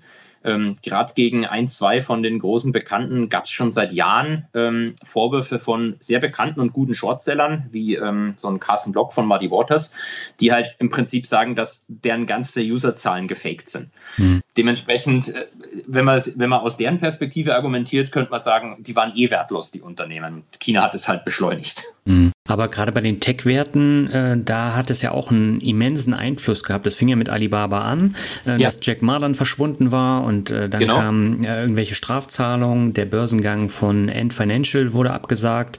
Und äh, das bezieht sich jetzt ja auch noch auf ähm, Tencent beispielsweise, die ja dann äh, auch mehr oder weniger äh, in die negative Presse gekommen sind und wirkt sich dann auch auf die Kurse aus. Ähm, Macht es da nicht tatsächlich eher Sinn, auf ETFs zu setzen, so wie du es machst? Anstatt auf Einzelaktien? Also ich würde persönlich jetzt auch wenig chinesische Einzelaktien kaufen. Ich habe auch selbst wenig chinesische Einzelaktien, mhm. sondern wie du sagst, eben ETFs aus, aus zwei Gründen eigentlich. Auf der einen Seite ähm, hätte ich gern möglichst breiten chinesischen Markt. Da habe ich ähm, so ein CSI 300 ETF auf mhm. die ähm, A-Shares, wie sie äh, wirklich am chinesischen Festland gehandelt werden und an die man als als Privatanleger an die einzelnen Aktien fast gar nicht rankommt. Ja. Äh, und dann habe ich noch eine kleine Position im Hang Seng Tech aufgebaut. Ähm, da ist aber derselbe Grund wieder, okay, gut, vielleicht will ich langfristig doch ein bisschen Alibaba, Tencent und JD und was es auch alles gibt haben, mhm. äh, aber ich habe auch keine Lust, die Einzelwerte zu kaufen. Also habe ich mir den angeguckt und genau diese Firmen sind halt die größten Holdings da drin. Ähm, also äh, habe ich da noch angefangen, eine Position aufzubauen. Ja, und äh, du hast einen Post bei Instagram gemacht, wo du erklärst, warum es äh, so kritisch ist, in Einzelaktien in China zu investieren. Äh, es gibt nämlich sehr viele unterschiedliche Aktien. Es gibt ja. Äh, H-Shares, also H-Shares, A-Shares, ADRs und VIE-Strukturen. Was steckt denn da dahinter? Äh, genau, und äh, tatsächlich gibt es sogar noch viel, viel mehr, auch mehr, als ich aufgeführt habe. Also gibt es noch S-Shares, J-Shares und was auch immer. Aber die, die du genannt hast, sind, würde ich sagen, die für, für uns die wesentlich wichtigsten. Mhm. Ähm, und auf der einen Seite mag ich halt keine chinesischen Einzelaktien, weil ich den Unternehmen und den Zahlen auch nicht so genau vertraue. Da gibt es ja die ein oder anderen Vorfälle, ich sag mal Luck in Coffee zum ja. Beispiel. Ähm, sowas ist natürlich in Deutschland undenkbar, dass so eine große börsengehandelte Firma sich als Betrugsfall herausstellt. Sowas kennt man nur aus China. Das war natürlich ein Späßchen. ähm, naja, das ist der erste Grund, warum ich da gern breit drin bin und eben kein großes Klumpenrisiko haben möchte. Und der, der zweite Punkt ist, genau, es gibt halt extrem viele verschiedene Arten. Ähm, mhm. Die vier im Grunde, die A-Shares, Anton Shares, das sind die, sag ich mal, die, die richtigen Aktien, mhm. wie sie in äh, Shanghai und in Shenzhen gehandelt werden. Da kommst du als Privatanleger fast gar nicht ran. Eigentlich dachte ich immer, man kommt gar nicht ran. Jetzt gibt es vielleicht über Interactive Brokers so eine Möglichkeit, über einen Broker aus Hongkong da irgendwie über Stock Connect, aber ver vergiss es. Also für, mhm. für, für, für völlig äh, belanglos eigentlich für die meisten Leute. Ähm, aber über einen ETF kannst du halt zumindest diese A-Shares noch abbilden. Deswegen habe ich da einen. Äh, die H-Shares, die Helmut-Shares, das sind im Wesentlichen auch richtige Aktien. Aber in China wird eben unterschieden zwischen der Aktie, die in, sag ich mal, Shanghai handelt und die, die in Hongkong handelt. Und mhm. ganz pauschal könnte man sagen, die Shanghai-Aktie, die ist für die Chinesen und die Hongkong-Aktien sind für die Ausländer. Und äh, die kannst du nur ganz normal kaufen. Also so eine BYD zum Beispiel ähm, ist ein H-Share, wie er in Hongkong handelt. Den kannst du auch an deutschen Börsen kaufen, ist eine richtige Aktie. Ähm, wo es dann ein bisschen äh, kritischer wird im Sinne von richtige Aktien, sind diese VIE-Strukturen. Mhm. Weil China hat äh, per Gesetz sozusagen, dass bestimmte Industrien nicht, äh, da dürfen sich keine Ausländer dran beteiligen. Also zum Beispiel viele Tech-Unternehmen. So eine Tencent, da darfst du dich als Ausländer nicht dran beteiligen. Ja. Und deswegen haben die so einen Trick gemacht und haben äh, so eine Kette an Zweckgesellschaften, Falle von Tencent jetzt auf den Caymans aufgesetzt. Und diese Zweckgesellschaft, das erkennt man auch an der KY Gustav Isen, mhm. die sitzt eben auf den Cayman Islands. Und diese Zweckgesellschaft hat ähm, mit ich glaube, nicht mit Tencent selbst, sondern nochmal mit einer anderen Zweckgesellschaft einen Vertrag, die mit Tencent dann einen Vertrag hat, dass sie an, am Gewinn im Wesentlichen beteiligt wird. Mhm. Ist nicht der Gewinn, also zu, zu vereinfacht gesagt, aber so kann man sich vorstellen. Und das ist halt das, was man wissen sollte. Man kauft keine Tencent-Aktien. Du erwirbst kein Eigentum an Tencent, sondern du erwirbst Eigentum an der Zweckgesellschaft auf den Caymans, die über bestimmte Verträge finanzielle Interessen in Tencent hat. Mhm. Und ähm, das, warum das immer so ein bisschen kritisch gesehen wird, ist, ähm, weil das eigentlich nach chinesischem Recht illegal ist. Ähm, die Chinesen dulden es, dulden das aber auch schon seit Jahrzehnten. Also du findest auch schon Anfang 2010, 2011 Internetbeiträge, wo die Leute sagen, oh Gott, äh, das ist ja alles illegal und wenn die Chinesen das dicht machen. Also die dulden das und werden mhm. das mit hoher Wahrscheinlichkeit auch weiter dulden. Kann ich mir jetzt nicht vorstellen, dass sie das killen. Könnten sie zwar machen, aber die, äh, die, die, Konsequenzen wären wahrscheinlich für sie auch nicht besonders toll. Ähm, aber das sollte man halt einfach wissen, dass es halt keine richtigen Aktien sind. Und ja. die ADRs, die du genannt hast, die würde ich sagen, die sind für uns größtenteils uninteressant. Ähm, die sind eigentlich hauptsächlich für die Amis gedacht, weil ohne dass ich mich da jetzt im Detail auskenne, als amerikanischer Staatsbürger kannst du, glaube ich, nicht so ohne weiteres an ausländischen Börsen handeln. Und mhm. was die dann oft machen, die nehmen die ausländischen Aktien, packen die äh, in ein Zertifikat, das ist eben so ein ADR, und das kannst du dann als, als Ami handeln.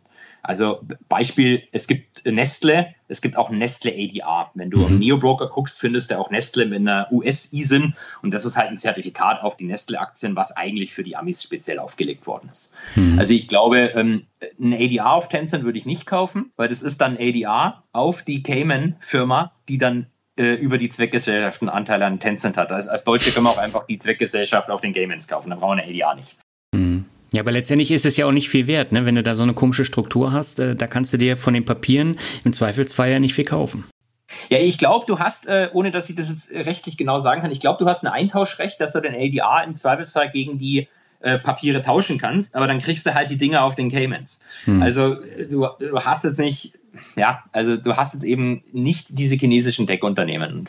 Hm. Ich halte dieses Risiko, dass da mal was passiert, für eher gering und äh, spreche auch noch mit vielen Leuten aus der Finanzindustrie, da, das, das, da hat jetzt irgendwie keiner dieses Risiko besonders betont oder manchen Leuten ist es auch gar nicht als Risiko wirklich bewusst. Mhm. Ähm, das wäre halt so der Monster Black Swan, wenn man mal sagen darf. Aber äh, man soll es halt vielleicht einfach wissen, wenn man solche Aktien kauft. Ja, wobei gerade diese Strukturen auf den Cayman-Inseln, die sehe ich halt äh, auch kritischer, weil das ist ja auch nur eine Hülle, wie du schon gesagt hast. Also genau. das hat ja auch nicht viel Wert. Die ADRs sind ähnlich und da hast du noch dieses Problem, dass äh, dann die chinesischen Unternehmen äh, von der Börse genommen werden äh, in den USA, wie wir es ja bei China Mobile und China Telekom äh, hatten Anfang des Jahres. Ja. Das ist ja auch ein Risiko, was dazukommt. Genau, und aber deswegen zum Beispiel, also eine China Mobile ähm, habe ich im Portfolio. Mhm. Ähm, lass mich kurz überlegen, das ist eine Hongkong ISIN. Das heißt, äh, das wäre dann nochmal was anderes, das wäre ein Red Chip, also wenn ein chinesisches Staatsunternehmen Aktien in Hongkong listet. Ähm, äh, da habe ich eben auch nicht den ADR, äh, sondern mhm. eben die, die Aktie, wie sie in Hongkong gehandelt wird. Wie ist es denn eigentlich bei den ETFs? Dürfen die denn in die A-Shares investieren oder sind das auch irgendwelche komischen anderen Strukturen? Es geht beides. Also okay. es gibt äh, ETFs, die physisch in die A-Shares investieren. Mhm. Ähm, von iShares gibt es da einen. Ähm, ich weiß bis jetzt gerade nicht, wie er heißt. Äh, der verweist aber dann auch noch mit einem großen Risikodisclaimer, dass es halt ähm, für die ETF-Gesellschaft nicht so ohne weiteres möglich ist, diese physischen Aktien zu kaufen. Da gibt es mhm. mehrere Wege. Ähm, da ist aber ein politisches Risiko dabei. Also im Moment ist es so, dass diese Wege breiter werden. Also die können eigentlich äh, mehr und einfacher davon bekommen. Aber theoretisch könnten die Chinesen auch diese Wege wieder enger machen. Ähm, das ist so, so, ein kleines Risiko, was man hat, wenn man sozusagen diese physischen A-Shares kauft. Mhm. Ähm, ich habe einen synthetischen ETF ähm, von, von X-Trackers auf den CSI 300, der im Wesentlichen Swap-basiert ist. Mhm. Also die äh, keine A-Shares physisch hält, sondern ähm, über einen Swap die Entwicklung dieser ETFs versucht abzubilden. Mhm. Und die haben ja nochmal andere Risiken, als äh, wenn du die äh, Richtung genau. physischen hast. Genau, da könnte theoretisch die, die Swap-Counterparty pleite gehen. Jetzt muss man dazu sagen, ist es aber auch meistens alles besichert. Das heißt, ähm, äh, ich glaube, es ist historisch eh noch nie vorgekommen, dass ähm, eine ETF-Emittentin oder eine Swap-Counterparty äh, pleite geht. Also im Endeffekt weiß man am, am Zweifelsfall dann auch nicht, wie einfach und schnell man an sein Geld kommt. Ähm, aber da das grundsätzlich eigentlich alles besichert ist, ist dürfte das Risiko nicht so sein, dass du von heute auf morgen dein ganzes Geld verloren hast sondern äh, du kommst halt im Servicefall an, an das Trägerportfolio ran, was dann vielleicht irgendwelche westlichen Blue Chips oder so sind. Ähm, die haben dann vielleicht nicht exakt den gleichen Wert, weil du einen Teil auf dem Swap noch verlierst. Aber also ich sehe das nicht, dass da ein, ein Risiko besteht, dass das minus 100 Prozent innerhalb von einem Tag deswegen macht. Hm. Was bei dem CSI 300 ETF auffällt, ähm, man hat eine hohe Tracking-Differenz, die, die hat sich über die Jahre dann auch komplett anders entwickelt. Das heißt, die durchschnittliche jährliche Abweichung von der Index- und der ETF-Werteentwicklung, die ist dann im negativen Bereich. Achtest du auf solche Sachen? Ja, also da achte ich sehr drauf. Das ist tatsächlich der Grund, warum ich den gekauft habe. Mhm. Ähm, jetzt ist es so, du hast recht, wenn man den irgendwie seit äh, Auflage 2012 anguckt, ich glaube, da ist die Tracking-Differenz negativ, mhm. wie es sich eigentlich auch gehört für einen normalen ETF, sage ich mal, also wie so zumindest oft der Fall ist. Wenn du den aber jetzt seit ähm, 2016 anguckst und ich bin in dem Ding drin, ich weiß es nicht mehr genau, ich glaube seit 2017 oder so, mhm. ähm, dann ist die Tracking-Differenz relativ groß, aber positiv. Also der ETF hat sich deutlich besser entwickelt als der Index. Und der Grund ist, ganz vereinfacht gesprochen, es ist halt sau schwer, an diese A-Aktien ranzukommen. Das heißt, was, was ein Hedgefonds, der denkt, die sind überbewertet im Vergleich zu den H-Aktien zum Beispiel, der die normalerweise leihen und verkaufen würde, also klassisches Short-Selling, mhm. das kann er halt nicht so ohne weiteres, weil er an die nicht rankommt. Ähm, und den ETF kannst du dir jetzt im Wesentlichen als so eine Art Wette gegen einen Hedgefonds vorstellen, ähm, die gern diese Aktien shorten möchten aber man braucht jemanden, der die Gegenseite nimmt. Die Gegenseite nimmt dann der Fink zum Beispiel.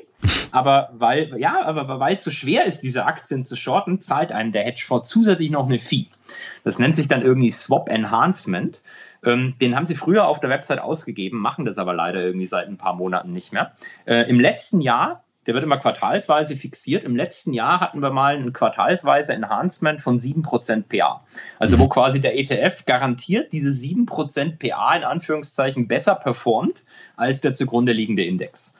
Und wenn du das seit 2016 oder so anguckst, dann stellst du halt wirklich fest, dass der ETF deutlich besser war als der Index. Das kann sich natürlich irgendwann wieder drehen, wenn dann, wenn dieses, dieses Swap-Enhancement äh, zu niedrig wird oder vielleicht auch bei Null steht und dann die Kosten wieder reinhauen. Äh, aber im Moment bin ich auch damit eigentlich ganz happy. Mhm. Okay. Jetzt habe ich noch ein Thema äh, zum Abschluss, was äh, Deutschland natürlich jetzt äh, stark beschäftigt, nämlich das Thema Neuwahlen Ende September. Und äh, dieses Mal spielt das Thema Aktienrente eine große Rolle, weil Riester ist gescheitert. Das erkennen jetzt auch die großen Parteien an. Und jetzt soll das Thema Aktienrente kommen. Und in unterschiedlichen Ausprägungen wird darüber diskutiert. Es findet sich auch in den Wahlprogrammen wieder. Wie siehst du das Thema persönlich? Schwierig. Also ganz grundsätzlich finde ich die Idee gut. Mhm. Im Sinne von, dass man sagt, äh, wir wollen irgendwie weg von dem derzeitigen reinen Umlagesystem, ähm, weil das natürlich mit der aktuellen Demografie nicht mehr funktioniert. Also ja. du hast ja mittlerweile jedes Jahr, äh, ich weiß die genaue Zahl jetzt nicht, aber es dürften äh, über 100 Milliarden sein, die vom Bundeshaushalt in die Rentenkassen zugeschossen werden, damit das System noch funktioniert. Mhm. Also das war halt super, als es ganz viele Junge und wenig Alte gab, aber wenn es halt viel Alte gibt und wenig Junge, dann geht es halt wie so ein, ich will nicht sagen, dass es das ist, aber wie so ein Schneeballsystem geht es halt dann kaputt, wenn mhm. zu wenig neue Leute kommen, die einzahlen. Ja. Und ähm, dementsprechend macht es schon Sinn, glaube ich, dass man sagt, man, man versucht es irgendwie kapitalbasiert zu machen. Ähm, da gibt es natürlich jetzt ganz viele Modelle. Auf der einen Seite könnte man sagen, man macht so einen Staatsfonds, der dann im Prinzip so kap kapitalbasierte Rücklagen bildet und die in Aktien investiert. Mhm. Also wie es äh, zum Beispiel auch in Norwegen mit deren Öleinnahmen im Ölfonds funktioniert und ähm, der ja auch super transparent ist. Also du kannst auf die Website gehen und dann wird, zeigt dir die Website in Echtzeit an, wie, wie groß der Wert von dem Fonds ist. Das ist eigentlich ziemlich cool, wenn dann ja. die Norweger einfach gucken können, wie, wie, viel Geld sie da jeden Tag machen oder verlieren. Ähm, äh, oder in Japan zum Beispiel auch, äh, das sind übrigens auch mit die größten Investoren der Welt. Das sind, das sind nicht irgendwelche Hedgefonds, sondern das sind eben diese Staats- oder Pensionsfonds. Der japanische Government Pension Fund, äh, auch ein Riesenplayer am Aktienmarkt. Also ich glaube, die Idee ist grundsätzlich nicht schlecht. Ähm, da muss halt ein bisschen aufpassen. Also, was ich nicht sinnvoll erachte, ist, dass, dass jeder quasi zu 100 Prozent sich um seine eigene Absicherung in einem reinen ETF kümmert. Mhm. Ähm, weil du musst halt irgendwann gegen Renteneintrittsalter auch anfangen umzuschichten, dass halt nicht irgendwie das Black Swan Event einen Tag vor der Rente oder so passiert. Ja. Und da ist es halt schon sehr wichtig, wie das dann am Ende gebastelt oder strukturiert wird. Aber grundsätzlich finde ich die Idee nicht schlecht, wenn man sie richtig umsetzt. Aber man muss halt aufpassen, das funktioniert halt, glaube ich, nicht in jedem Land. Mhm. Also wenn jetzt jedes Land der Welt sagen würde, wir machen das jetzt mit einer Aktienrente, dann glaube ich, geht es nicht mehr. Dann pushen wir alle irgendwie den Finanzmarkt hoch und wer kommt dann noch neu rein? Also der Markt steigt ja auch, wenn neue Gelder zufließen. Mhm. Wenn alle Gelder reingeflossen sind, dann, ich glaube, dann, dann vereinfacht gesprochen, glaube ich, machst du dann so eine Art wenn, wenn wirklich jedes Land in Aktienrenten macht, mhm. dann hast du, glaube ich, irgendwie so ein umlagebasiertes System, aber auf der ganzen Welt. In dem Moment, wo die Älteren alle auscashen und zu wenig neue Leute reinkommen, äh, dürften die Märkte dann fallen. Ich habe tatsächlich auch mal einen Vortrag gesehen von einem Volkswirt einer bekannten deutschen Privatbank. Der hat im Wesentlichen das argumentiert und ähm, der hat, glaube ich, wenn, wenn ich mich nicht täusche, die Entwicklung von globalen Märkten mit demografischen Argumenten versucht zu erklären und kam dann irgendwie drauf, wenn die Generation äh, der, der in China, die jetzt irgendwie, glaube ich, so 30, 40 ist, wenn die mal auscashen, dann haben wir ein Problem. Mhm. Ähm, ob das dann wirklich so kommt, weiß ich nicht. Aber deswegen, deswegen bin ich da ein bisschen kritisch eingestellt. Ich glaube nicht, dass es für jedes Land die, die Lösung für immer ist. Aber in der jetzigen Situation für Deutschland glaube ich schon, dass das Sinn machen kann. Mhm. Ja, wichtig an dieser Stelle wäre tatsächlich, dass ähm, keine Lobbyisten da Mitspracherecht haben, so wie es bei Riester eben der Fall war, weil dann kommt nur noch Murks bei raus und äh, für die Anleger oder zukünftigen Rentner dann halt ziemlich teurer Murks auch noch. Genau, bei Riester halte ich für eine super Sache eigentlich, aber Du hast ja die Abschlussprovision, die teilweise ja. irgendwie zwölf Monatseinzahlungen sind, die du mal hinten bist, die sich die mhm. Berater reinstecken.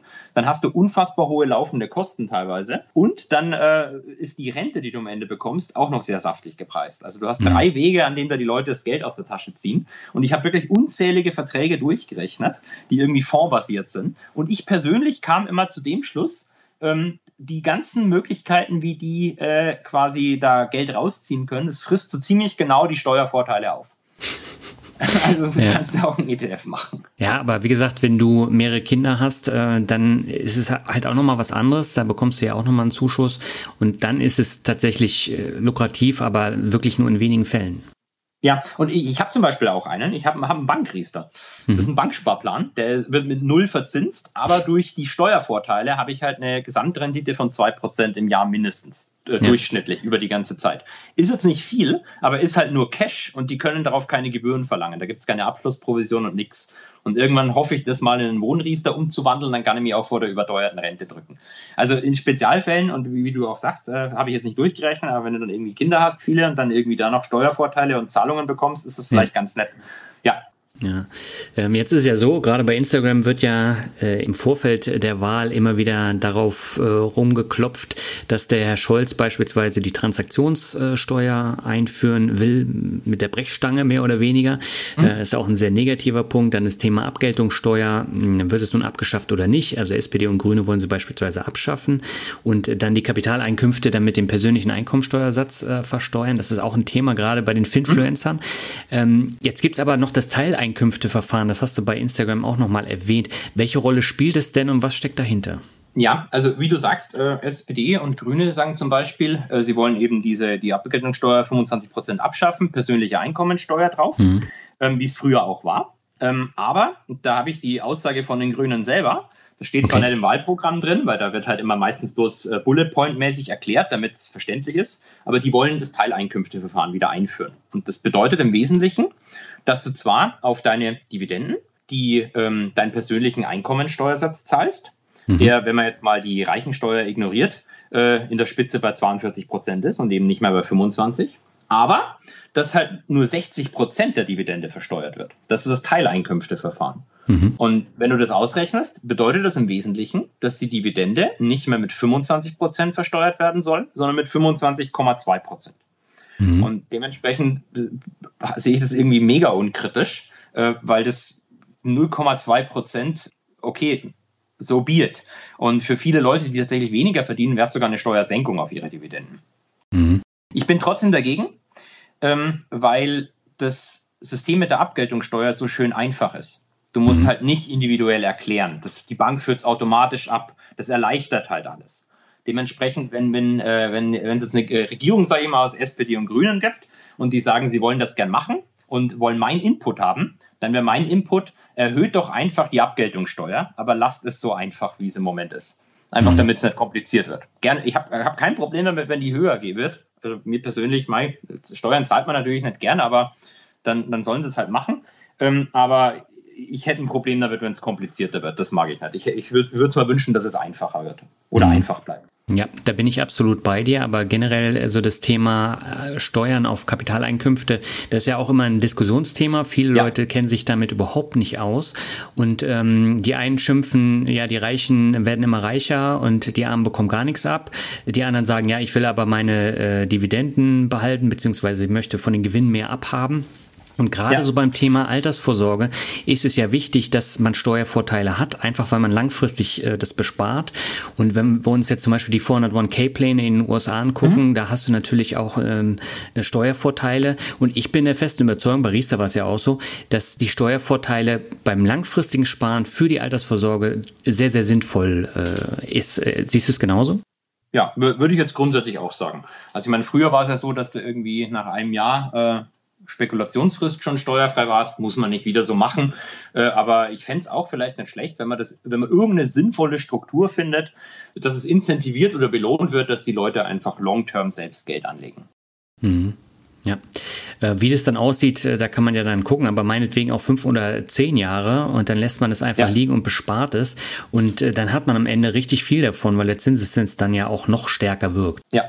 ja. Wie siehst du es denn generell, dass Arbeit höher besteuert wird als Kapital? Ich bin mir nicht so sicher, ob das wirklich so der Fall ist in jeder Situation. Also äh, es gibt natürlich diese Rechnung immer, dass mhm. man sagt, irgendwie Einkommensteuer an der Spitze, ich ignoriere explizit die Reichensteuer, sagen wir 42 Prozent, mhm. ähm, und die Dividende 25 Prozent. Auf beides kommt jetzt noch Soli und Kirche drauf, ignorieren wir mal. Ja. Also hast du 42 gegen 25 und dann passt es halt auch immer schön auf Wahlplakate und kann man sagen, ja, kann ja nicht sein, die Arbeit wird ähm, stärker besteuert als Kapital. Mhm. Ähm, aber der, der Punkt ist halt, wenn dir ein Unternehmen dein Gehalt zahlt, auf das du 42 Prozent Steuern zahlen musst vielleicht, was du nicht tust, weil das ist der Spitzensteuersatz. Der Durchschnittssteuersatz ist viel niedriger, der ist halt vielleicht bei 30, 35 Prozent, mhm. selbst wenn du ganz gut verdienst. Dann ist es für die Firma eine Belastung, die sie selber wieder von ihrer eigenen Steuer absetzen kann. Also im Wesentlichen zahlt dir die Firma, wenn ich es ganz vereinfacht und wahrscheinlich äh, steuerrechtlich und buchhalterisch falsch formulieren darf, zahlt dir die Firma dein Gehalt vom Vorsteuergewinn, die mhm. Dividende aber vom Nachsteuergewinn. Also die Dividende ist auf Firmenebene schon mal versteuert worden. Ja. Und da gibt's, musst du jetzt halt eigentlich alles mit berücksichtigen. Du kannst nicht die 42 gegen die 25 stellen, sondern du musst einen Durchschnittssteuersatz auf der Einkommensteuer gegen aber nicht nur die Dividende, sondern Dividende plus die Steuern stellen, die du vorher schon drauf gezahlt hast. Und da gibt es halt tausende von Modellrechnungen, aber im Wesentlichen kommst du eigentlich immer drauf, dass es ziemlich gleich besteuert wird. Wenn du jetzt eine Dividende und Arbeitseinkommen nimmst. Das ist im Endeffekt irgendwie gleich. Und mhm. es macht ja auch Sinn, weil die, ohne dass ich jetzt weiß, wie die genau auf die 25 Prozent gekommen sind, unterstelle ich mal, dass sich die dabei schon was gedacht haben. Warum das jetzt genau 25 sind und nicht 50 oder 10. Sondern dass es halt irgendwo auf, eine, auf einen ähnlichen Steuersatz rauskommt wie die Besteuerung von Arbeit.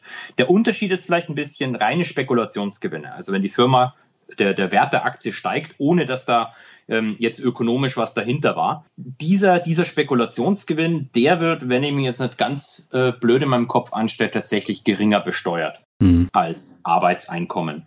Weil man sagen muss, das ist auch irgendwo wahrscheinlich Glücksspiel. Und auf meinen mein Lottogewinn, ich habe leider einen Euro-Jackpot nicht gewonnen, ähm, aber ich, ich, weiß gar nicht, da müsste ich glaube ich auch nicht zu besteuern drauf zahlen. Ich glaube, da zahlst, äh, zahlst, du gar nichts, oder? Das ist ja wie bei Gewinnen ja. bei Wer wird Millionär, da zahlst du ja auch keine Steuern. Äh, ja, kann sein, ich hatte irgendwann mal von der Glücksspielsteuer 5% gehört, aber vielleicht ist das auch nochmal was anderes. Vielleicht ist es auf ein, oh, das kann sein, dass es auf dem Einsatz ist. Du, ich glaube, du hast recht, ja. Kann sein, dass es auf dem Einsatz ist. Aber ja. gut, da kenne ich mich jetzt zu wenig aus. Die Zeit ich auch. Vorbei. Aber ich, ich hatte eine Gewinnerin bei Wer wird Millionär, äh, hatte ich zu Gast letztes Jahr und äh, die hat ah, gesagt, sie hat es, äh, sie musste es nicht versteuern. Okay. Ja. Ähm, Transaktionssteuer habe ich eben schon angesprochen. Das ist natürlich mhm. auch so ein Vehikel, was äh, totaler Quatsch ist. So wie es jetzt durchgepeitscht werden soll. Ob es kommt, äh, weiß noch niemand. Aber wie siehst du sowas? Also ganz grundsätzlich, ich bin, wenn du mich ganz persönlich fragst, bin ich dagegen, immer neue Steuern zu machen. Mhm. Ähm, nicht, weil ich die Steuern nicht mag, sondern ich würde lieber welche die existieren, erhöhen. Weil ich, ich finde es halt uncool, wenn das System komplizierter wird. Wenn einfach tausend neue Sachen dazukommen, was man dann irgendwie alles im Kopf haben muss. Sondern wäre es eigentlich lieber, wenn es einfach nur einen Steuersatz auf alles gibt äh, und dass man das mit einem Freibetrag von mir aus so klärt, dass irgendwie die meisten Leute dann gar nichts zahlen. Aber seid es mal dahingestellt. Ähm, ich, ich sehe das auch relativ unkritisch. Ich meine, dann, dann, dann zahle ich halt auf meine Aktientransaktionen. Es ist ja nicht so, dass ich da jetzt auf täglicher Basis tausendmal rein und raus handle. Dann zahle ich da irgendwie ein paar äh, Mini-Prozentpunkte oder Anteile eines Prozentpunktes mehr drauf. Ich sehe das ehrlich gesagt, aber ich habe mich damit jetzt auch nicht im Detail beschäftigt. Ich sehe das auch nicht so schlimm, dass die Derivategeschäfte exkludieren möchten, sondern ich glaube, dass da eine, eine, Überlegung dahinter steckt. Weil wenn du ein Derivat kaufst, dann äh, gibt es eine Bank im Hintergrund, die dieses Derivat absichert, indem sie meistens in der zugrunde liegenden Aktie handelt. Und mhm. diese Absicherungsgeschäfte müssen sie meinem Verständnis nach, aber wie gesagt, ich bin da seit im Detail drin, dann doch wieder die Transaktionssteuer zahlen. Also ist die im Derivatepreis schon irgendwo mit dabei. Ähm, aber wie gesagt, wenn, wenn ich jetzt frei entscheiden dürfte, würde ich sagen, machen wir das nicht, sondern äh, machen wir lieber die, die äh, Abgeltungssteuer ein bisschen höher und von mir aus den Freibetrag dafür höher oder eine Spekulationsfrist rein auf zehn Jahre oder mehr. Hm. Ja, weil gerade dieser Hochfrequenzhandel sollte damit ja besteuert werden und den haben sie jetzt exkludiert, wie du eben schon gesagt hast, und äh, dann sind halt die Privatanleger betroffen. Ja, ja. Welche Ziele hast du dir denn für die kommenden fünf bis zehn Jahre gesetzt? Also ich wäre gern Bundespräsident, muss ich sagen. okay. ähm, da, das passt auch, weil ich bin mir teuer, wann kannst du Bundespräsident werden? Da gibt es ein Mindestalter. Ist es bei 40 oder so? Ich weiß es nicht genau. Ähm, Bundespräsident fände ich cool. Aber wenn du, wenn du mich, wenn ich ernsthaft antworten muss, dann ähm, würde ich sagen, ich habe jetzt da gar keine äh, extrem großen Ziele, sondern ich bin eigentlich ganz glücklich mit der derzeitigen Situation. Ich ähm, habe für mich persönlich den Job gefunden, den ich extrem gerne mache, wo ich äh, wirklich extrem gerne in die Arbeit gehe, mhm. ähm, was mich erfüllt, was mir Spaß macht. Dann habe ich die sozialen Medien da für mich entdeckt, auch da der Austausch mit den vielen Leuten ähm, macht mir unheimlich viel Freude. Da sitze ich auch dann irgendwie bis spät abends teilweise dann noch an, an irgendwelchen Direktnachrichten auf Instagram, die ich beantworte, weil es mir so viel Spaß macht. Ähm, ich, ich würde jetzt gar nicht sagen, dass ich da irgendwie jetzt äh, ein, ein Riesenziel habe, wo ich sage, in fünf Jahren muss ich aber mindestens x äh, Volumen im Depot haben und passive Einkommensströme aus zehn verschiedenen Sachen. Ähm, ich, ich, bin eigentlich ganz zufrieden, wie es mit der aktuellen Situation ist mhm. und wie, wie die Trajektorie im Moment ausschaut, wie sich alles entwickelt. Ja, ich muss auch sagen, man merkt dir das auch an, dass du damit äh, absolut zufrieden bist und das kommt auch so rüber. Das freut mich, wenn ich das ausstrahle. Super. Dann würde ich sagen, kommen wir zum Abschluss nochmal zum Word Shuffle. Das heißt, ich nenne die Begriffe, du sagst, was dir dazu einfällt und beginnen möchte ich mit München. München, dann würde ich einfach mal sagen, eine der schönsten Städte der Welt. Mhm. Und auch eine sehr teure, ne? Für deutsche Verhältnisse. genau, auch noch eine sehr teure, richtig. Ja. Der nächste Begriff ist Beamte. Beamte. Ähm, Leistungsträger. äh, aber du bist ja Beamter, ne? Und ähm, genau. Wo siehst du da die konkreten Unterschiede jetzt zur freien Wirtschaft, wo du ja vorher gearbeitet hast? Also konkrete Unterschiede kann ich natürlich alle aufzählen. Wir dürfen nicht streiken, wir kriegen dafür weniger Geld, dafür ist der Job natürlich viel, viel sicherer. Ja. Ähm, die, die Pension ist höher wobei, als die, die Rente im Durchschnitt, wobei man da immer auch sagen muss, dass wenn du Beamter werden willst, da bist du meistens aufgrund der Jobbeschreibung ein bisschen besser ausgebildet, sage ich mal, als der, der Durchschnittsarbeitnehmer. Das mhm. heißt, man kann die Gehälter nicht direkt vergleichen und als Arbeitnehmer hast du teilweise auch noch ähm, eine Betriebsrente mit dabei, die, man, die das Beamter nicht hast. Das heißt, müsste man auch noch dazu rechnen, aber ich beschwere mich nicht. Also es ist eine, muss man schon sagen, dass es irgendwie, finde ich, sehr, sehr gute Arbeitsbedingungen sind. Ich mache immer ein bisschen Spaß auf Instagram mit, ähm, mit Beamter und ab 15 Uhr wird nichts mehr gearbeitet und so. Aber das, das ist wirklich alles nur reine Satire. Also ich glaube ehrlich gesagt fast, dass ich jetzt mehr arbeite, als ich das in der Bank gemacht habe ähm, auch wenn ich am Wochenende noch Sachen korrigiere oder mit Studierenden teilweise am Samstag die Abschlussarbeit bespreche. Mhm. Aber ähm, ich mache es gerne, für mich ist es keine Arbeit und dementsprechend beschwere ich mich nicht. Okay. Der nächste Begriff ist etwas, ähm, was sehr häufig äh, hochkommt, gerade bei den Filmfluencern, nämlich das Thema finanzielle Freiheit. Ja, finanzielle Freiheit ist super, wenn man nichts mehr arbeiten muss und ähm, das passive Einkommen, das ja per Definition passiv ist und das man sich nicht kümmern muss, ja. das ganze Geld reinbringt. Ähm, halte ich ein, ist, ist ein schönes Ziel und wenn das die Leute als Motivation benutzen, finde ich das auch ganz cool. Ich würde jetzt gemein, und das ist aber ein bisschen gemein, das ist nicht ernst gemeint, ich würde jetzt gemein fragen, wenn die Leute, die finanziell frei sind, warum schreiben die eigentlich dann die ganze Zeit Bücher und geben Seminare, wenn sie schon finanziell frei sind? Das ist eine sehr gute Frage. also ich, ich glaube, viel, viel Einkommen, was man immer als passiv bezeichnet, ist eigentlich gar nicht passiv. Äh, was aber auch nicht schlimm ist. Also du um deine Dividenden, da musst du dich regelmäßig darum kümmern, dass du noch die richtigen Werte hast. Um Mietwohnungen muss man sich mit, mit den Mietern im Zweifelsfall äh, hin und wieder äh, nicht streiten, aber dann, dann ruft halt jemand an und sagt am Sonntagabend, dass das Wasser nicht geht. Da muss man sich halt drum kümmern. Hm. Deswegen, ich sehe das nicht als passiv an. Äh, die, das ist halt irgendwie verstreuter. Oder auch wenn du ein Buch schreibst, dann ist es halt initial mal viel Arbeit und ja. das Einkommen für das Buch kommt halt später rein.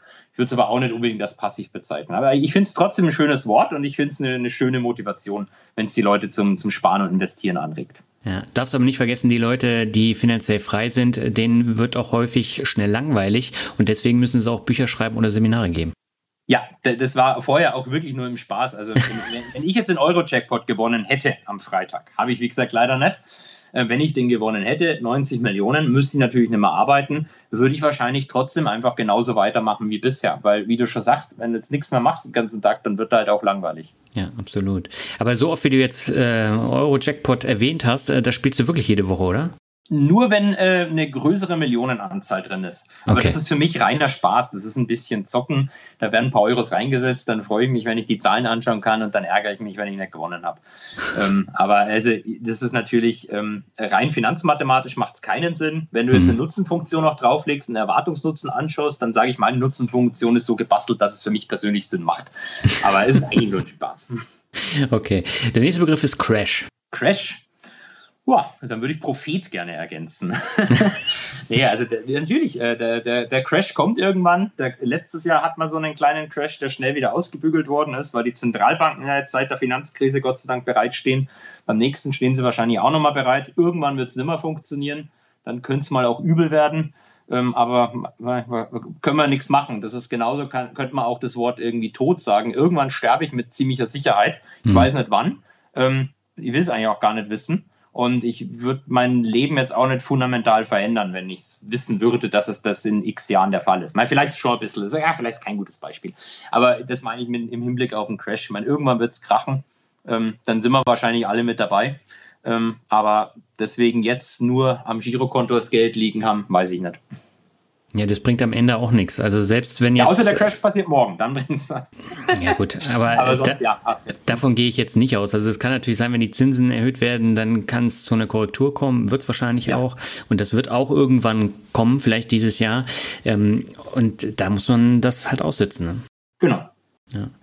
So, dann komme ich zu meinem Standardbegriff des Rockmusik. Rockmusik. Ja. Höre ich auch. Hörst du auch? Also, Was hörst du denn? Ich weiß es ehrlich gesagt gar nicht. Ich, ich höre während der Arbeit alles Mögliche. Also ich höre okay. meistens irgendwie Musik und das ist völlig random. Im Moment ist es Mozart. Mhm. Ähm, manchmal ist es irgendwie Rockmusik auf YouTube, dann ist es äh, Bierzeltmusik, Mallorca, äh, Partymusik, dann oh mal Gott. Techno, dann mal äh, ASMR, dann mal irgendwie äh, ein Video, wo es draußen nur regnet die ganze Zeit. Also ich brauche irgendwie Geräusche im Hintergrund. Okay, ich habe äh, dieses eine Foto von dir gesehen, wie du ähm, schreiend Ui. vorm Monitor sitzt und da habe ich gedacht, da würde jetzt Rockmusik perfekt so passen. Das stimmt, das hast du absolut recht. Das muss ich vielleicht mal im Hintergrund spielen und das Reel auf Instagram veröffentlichen. Ja, ja, du darfst mich gerne taggen. Äh, da ich. bin ich echt mal gespannt. Okay, dann kommen wir zum vorletzten Begriff des Finfluencer. Finfluencer, mit A meinst du mit Sicherheit am Ende. nee, mit E.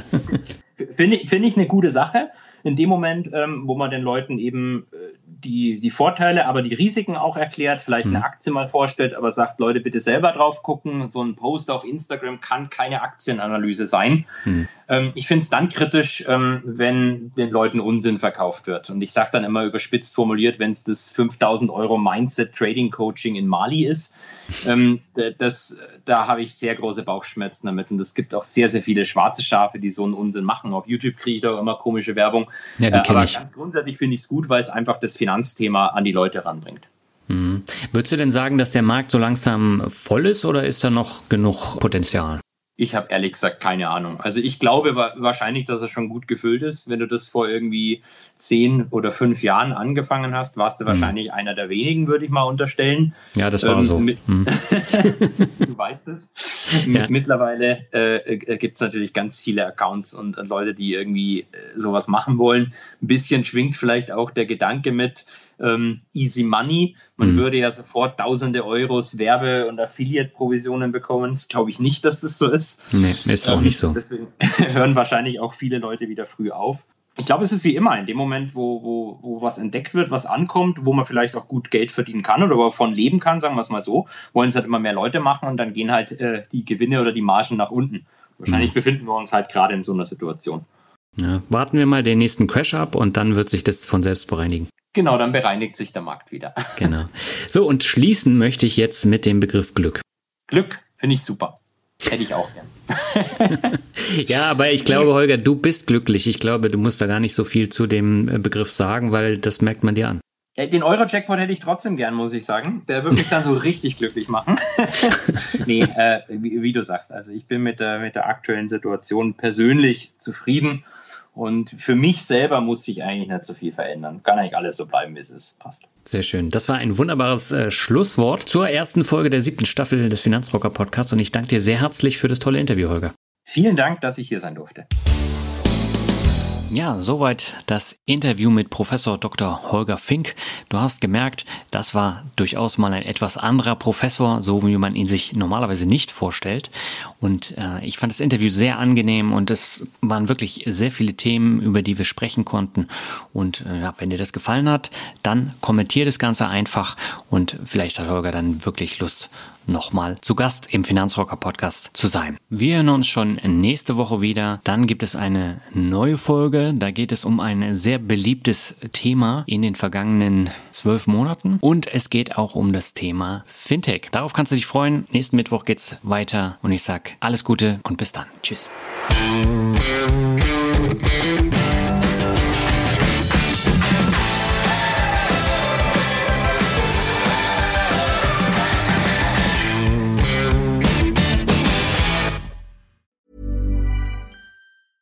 Planning for your next trip? Elevate your travel style with Quince. Quince has all the jet setting essentials you'll want for your next getaway, like European linen, premium luggage options, buttery soft Italian leather bags, and so much more. And is all priced at 50 to 80% less than similar brands. Plus, Quince only works with factories that use safe and ethical manufacturing practices. Pack your bags with high-quality essentials you'll be wearing for vacations to come with Quince. Go to quince.com slash pack for free shipping and 365-day returns.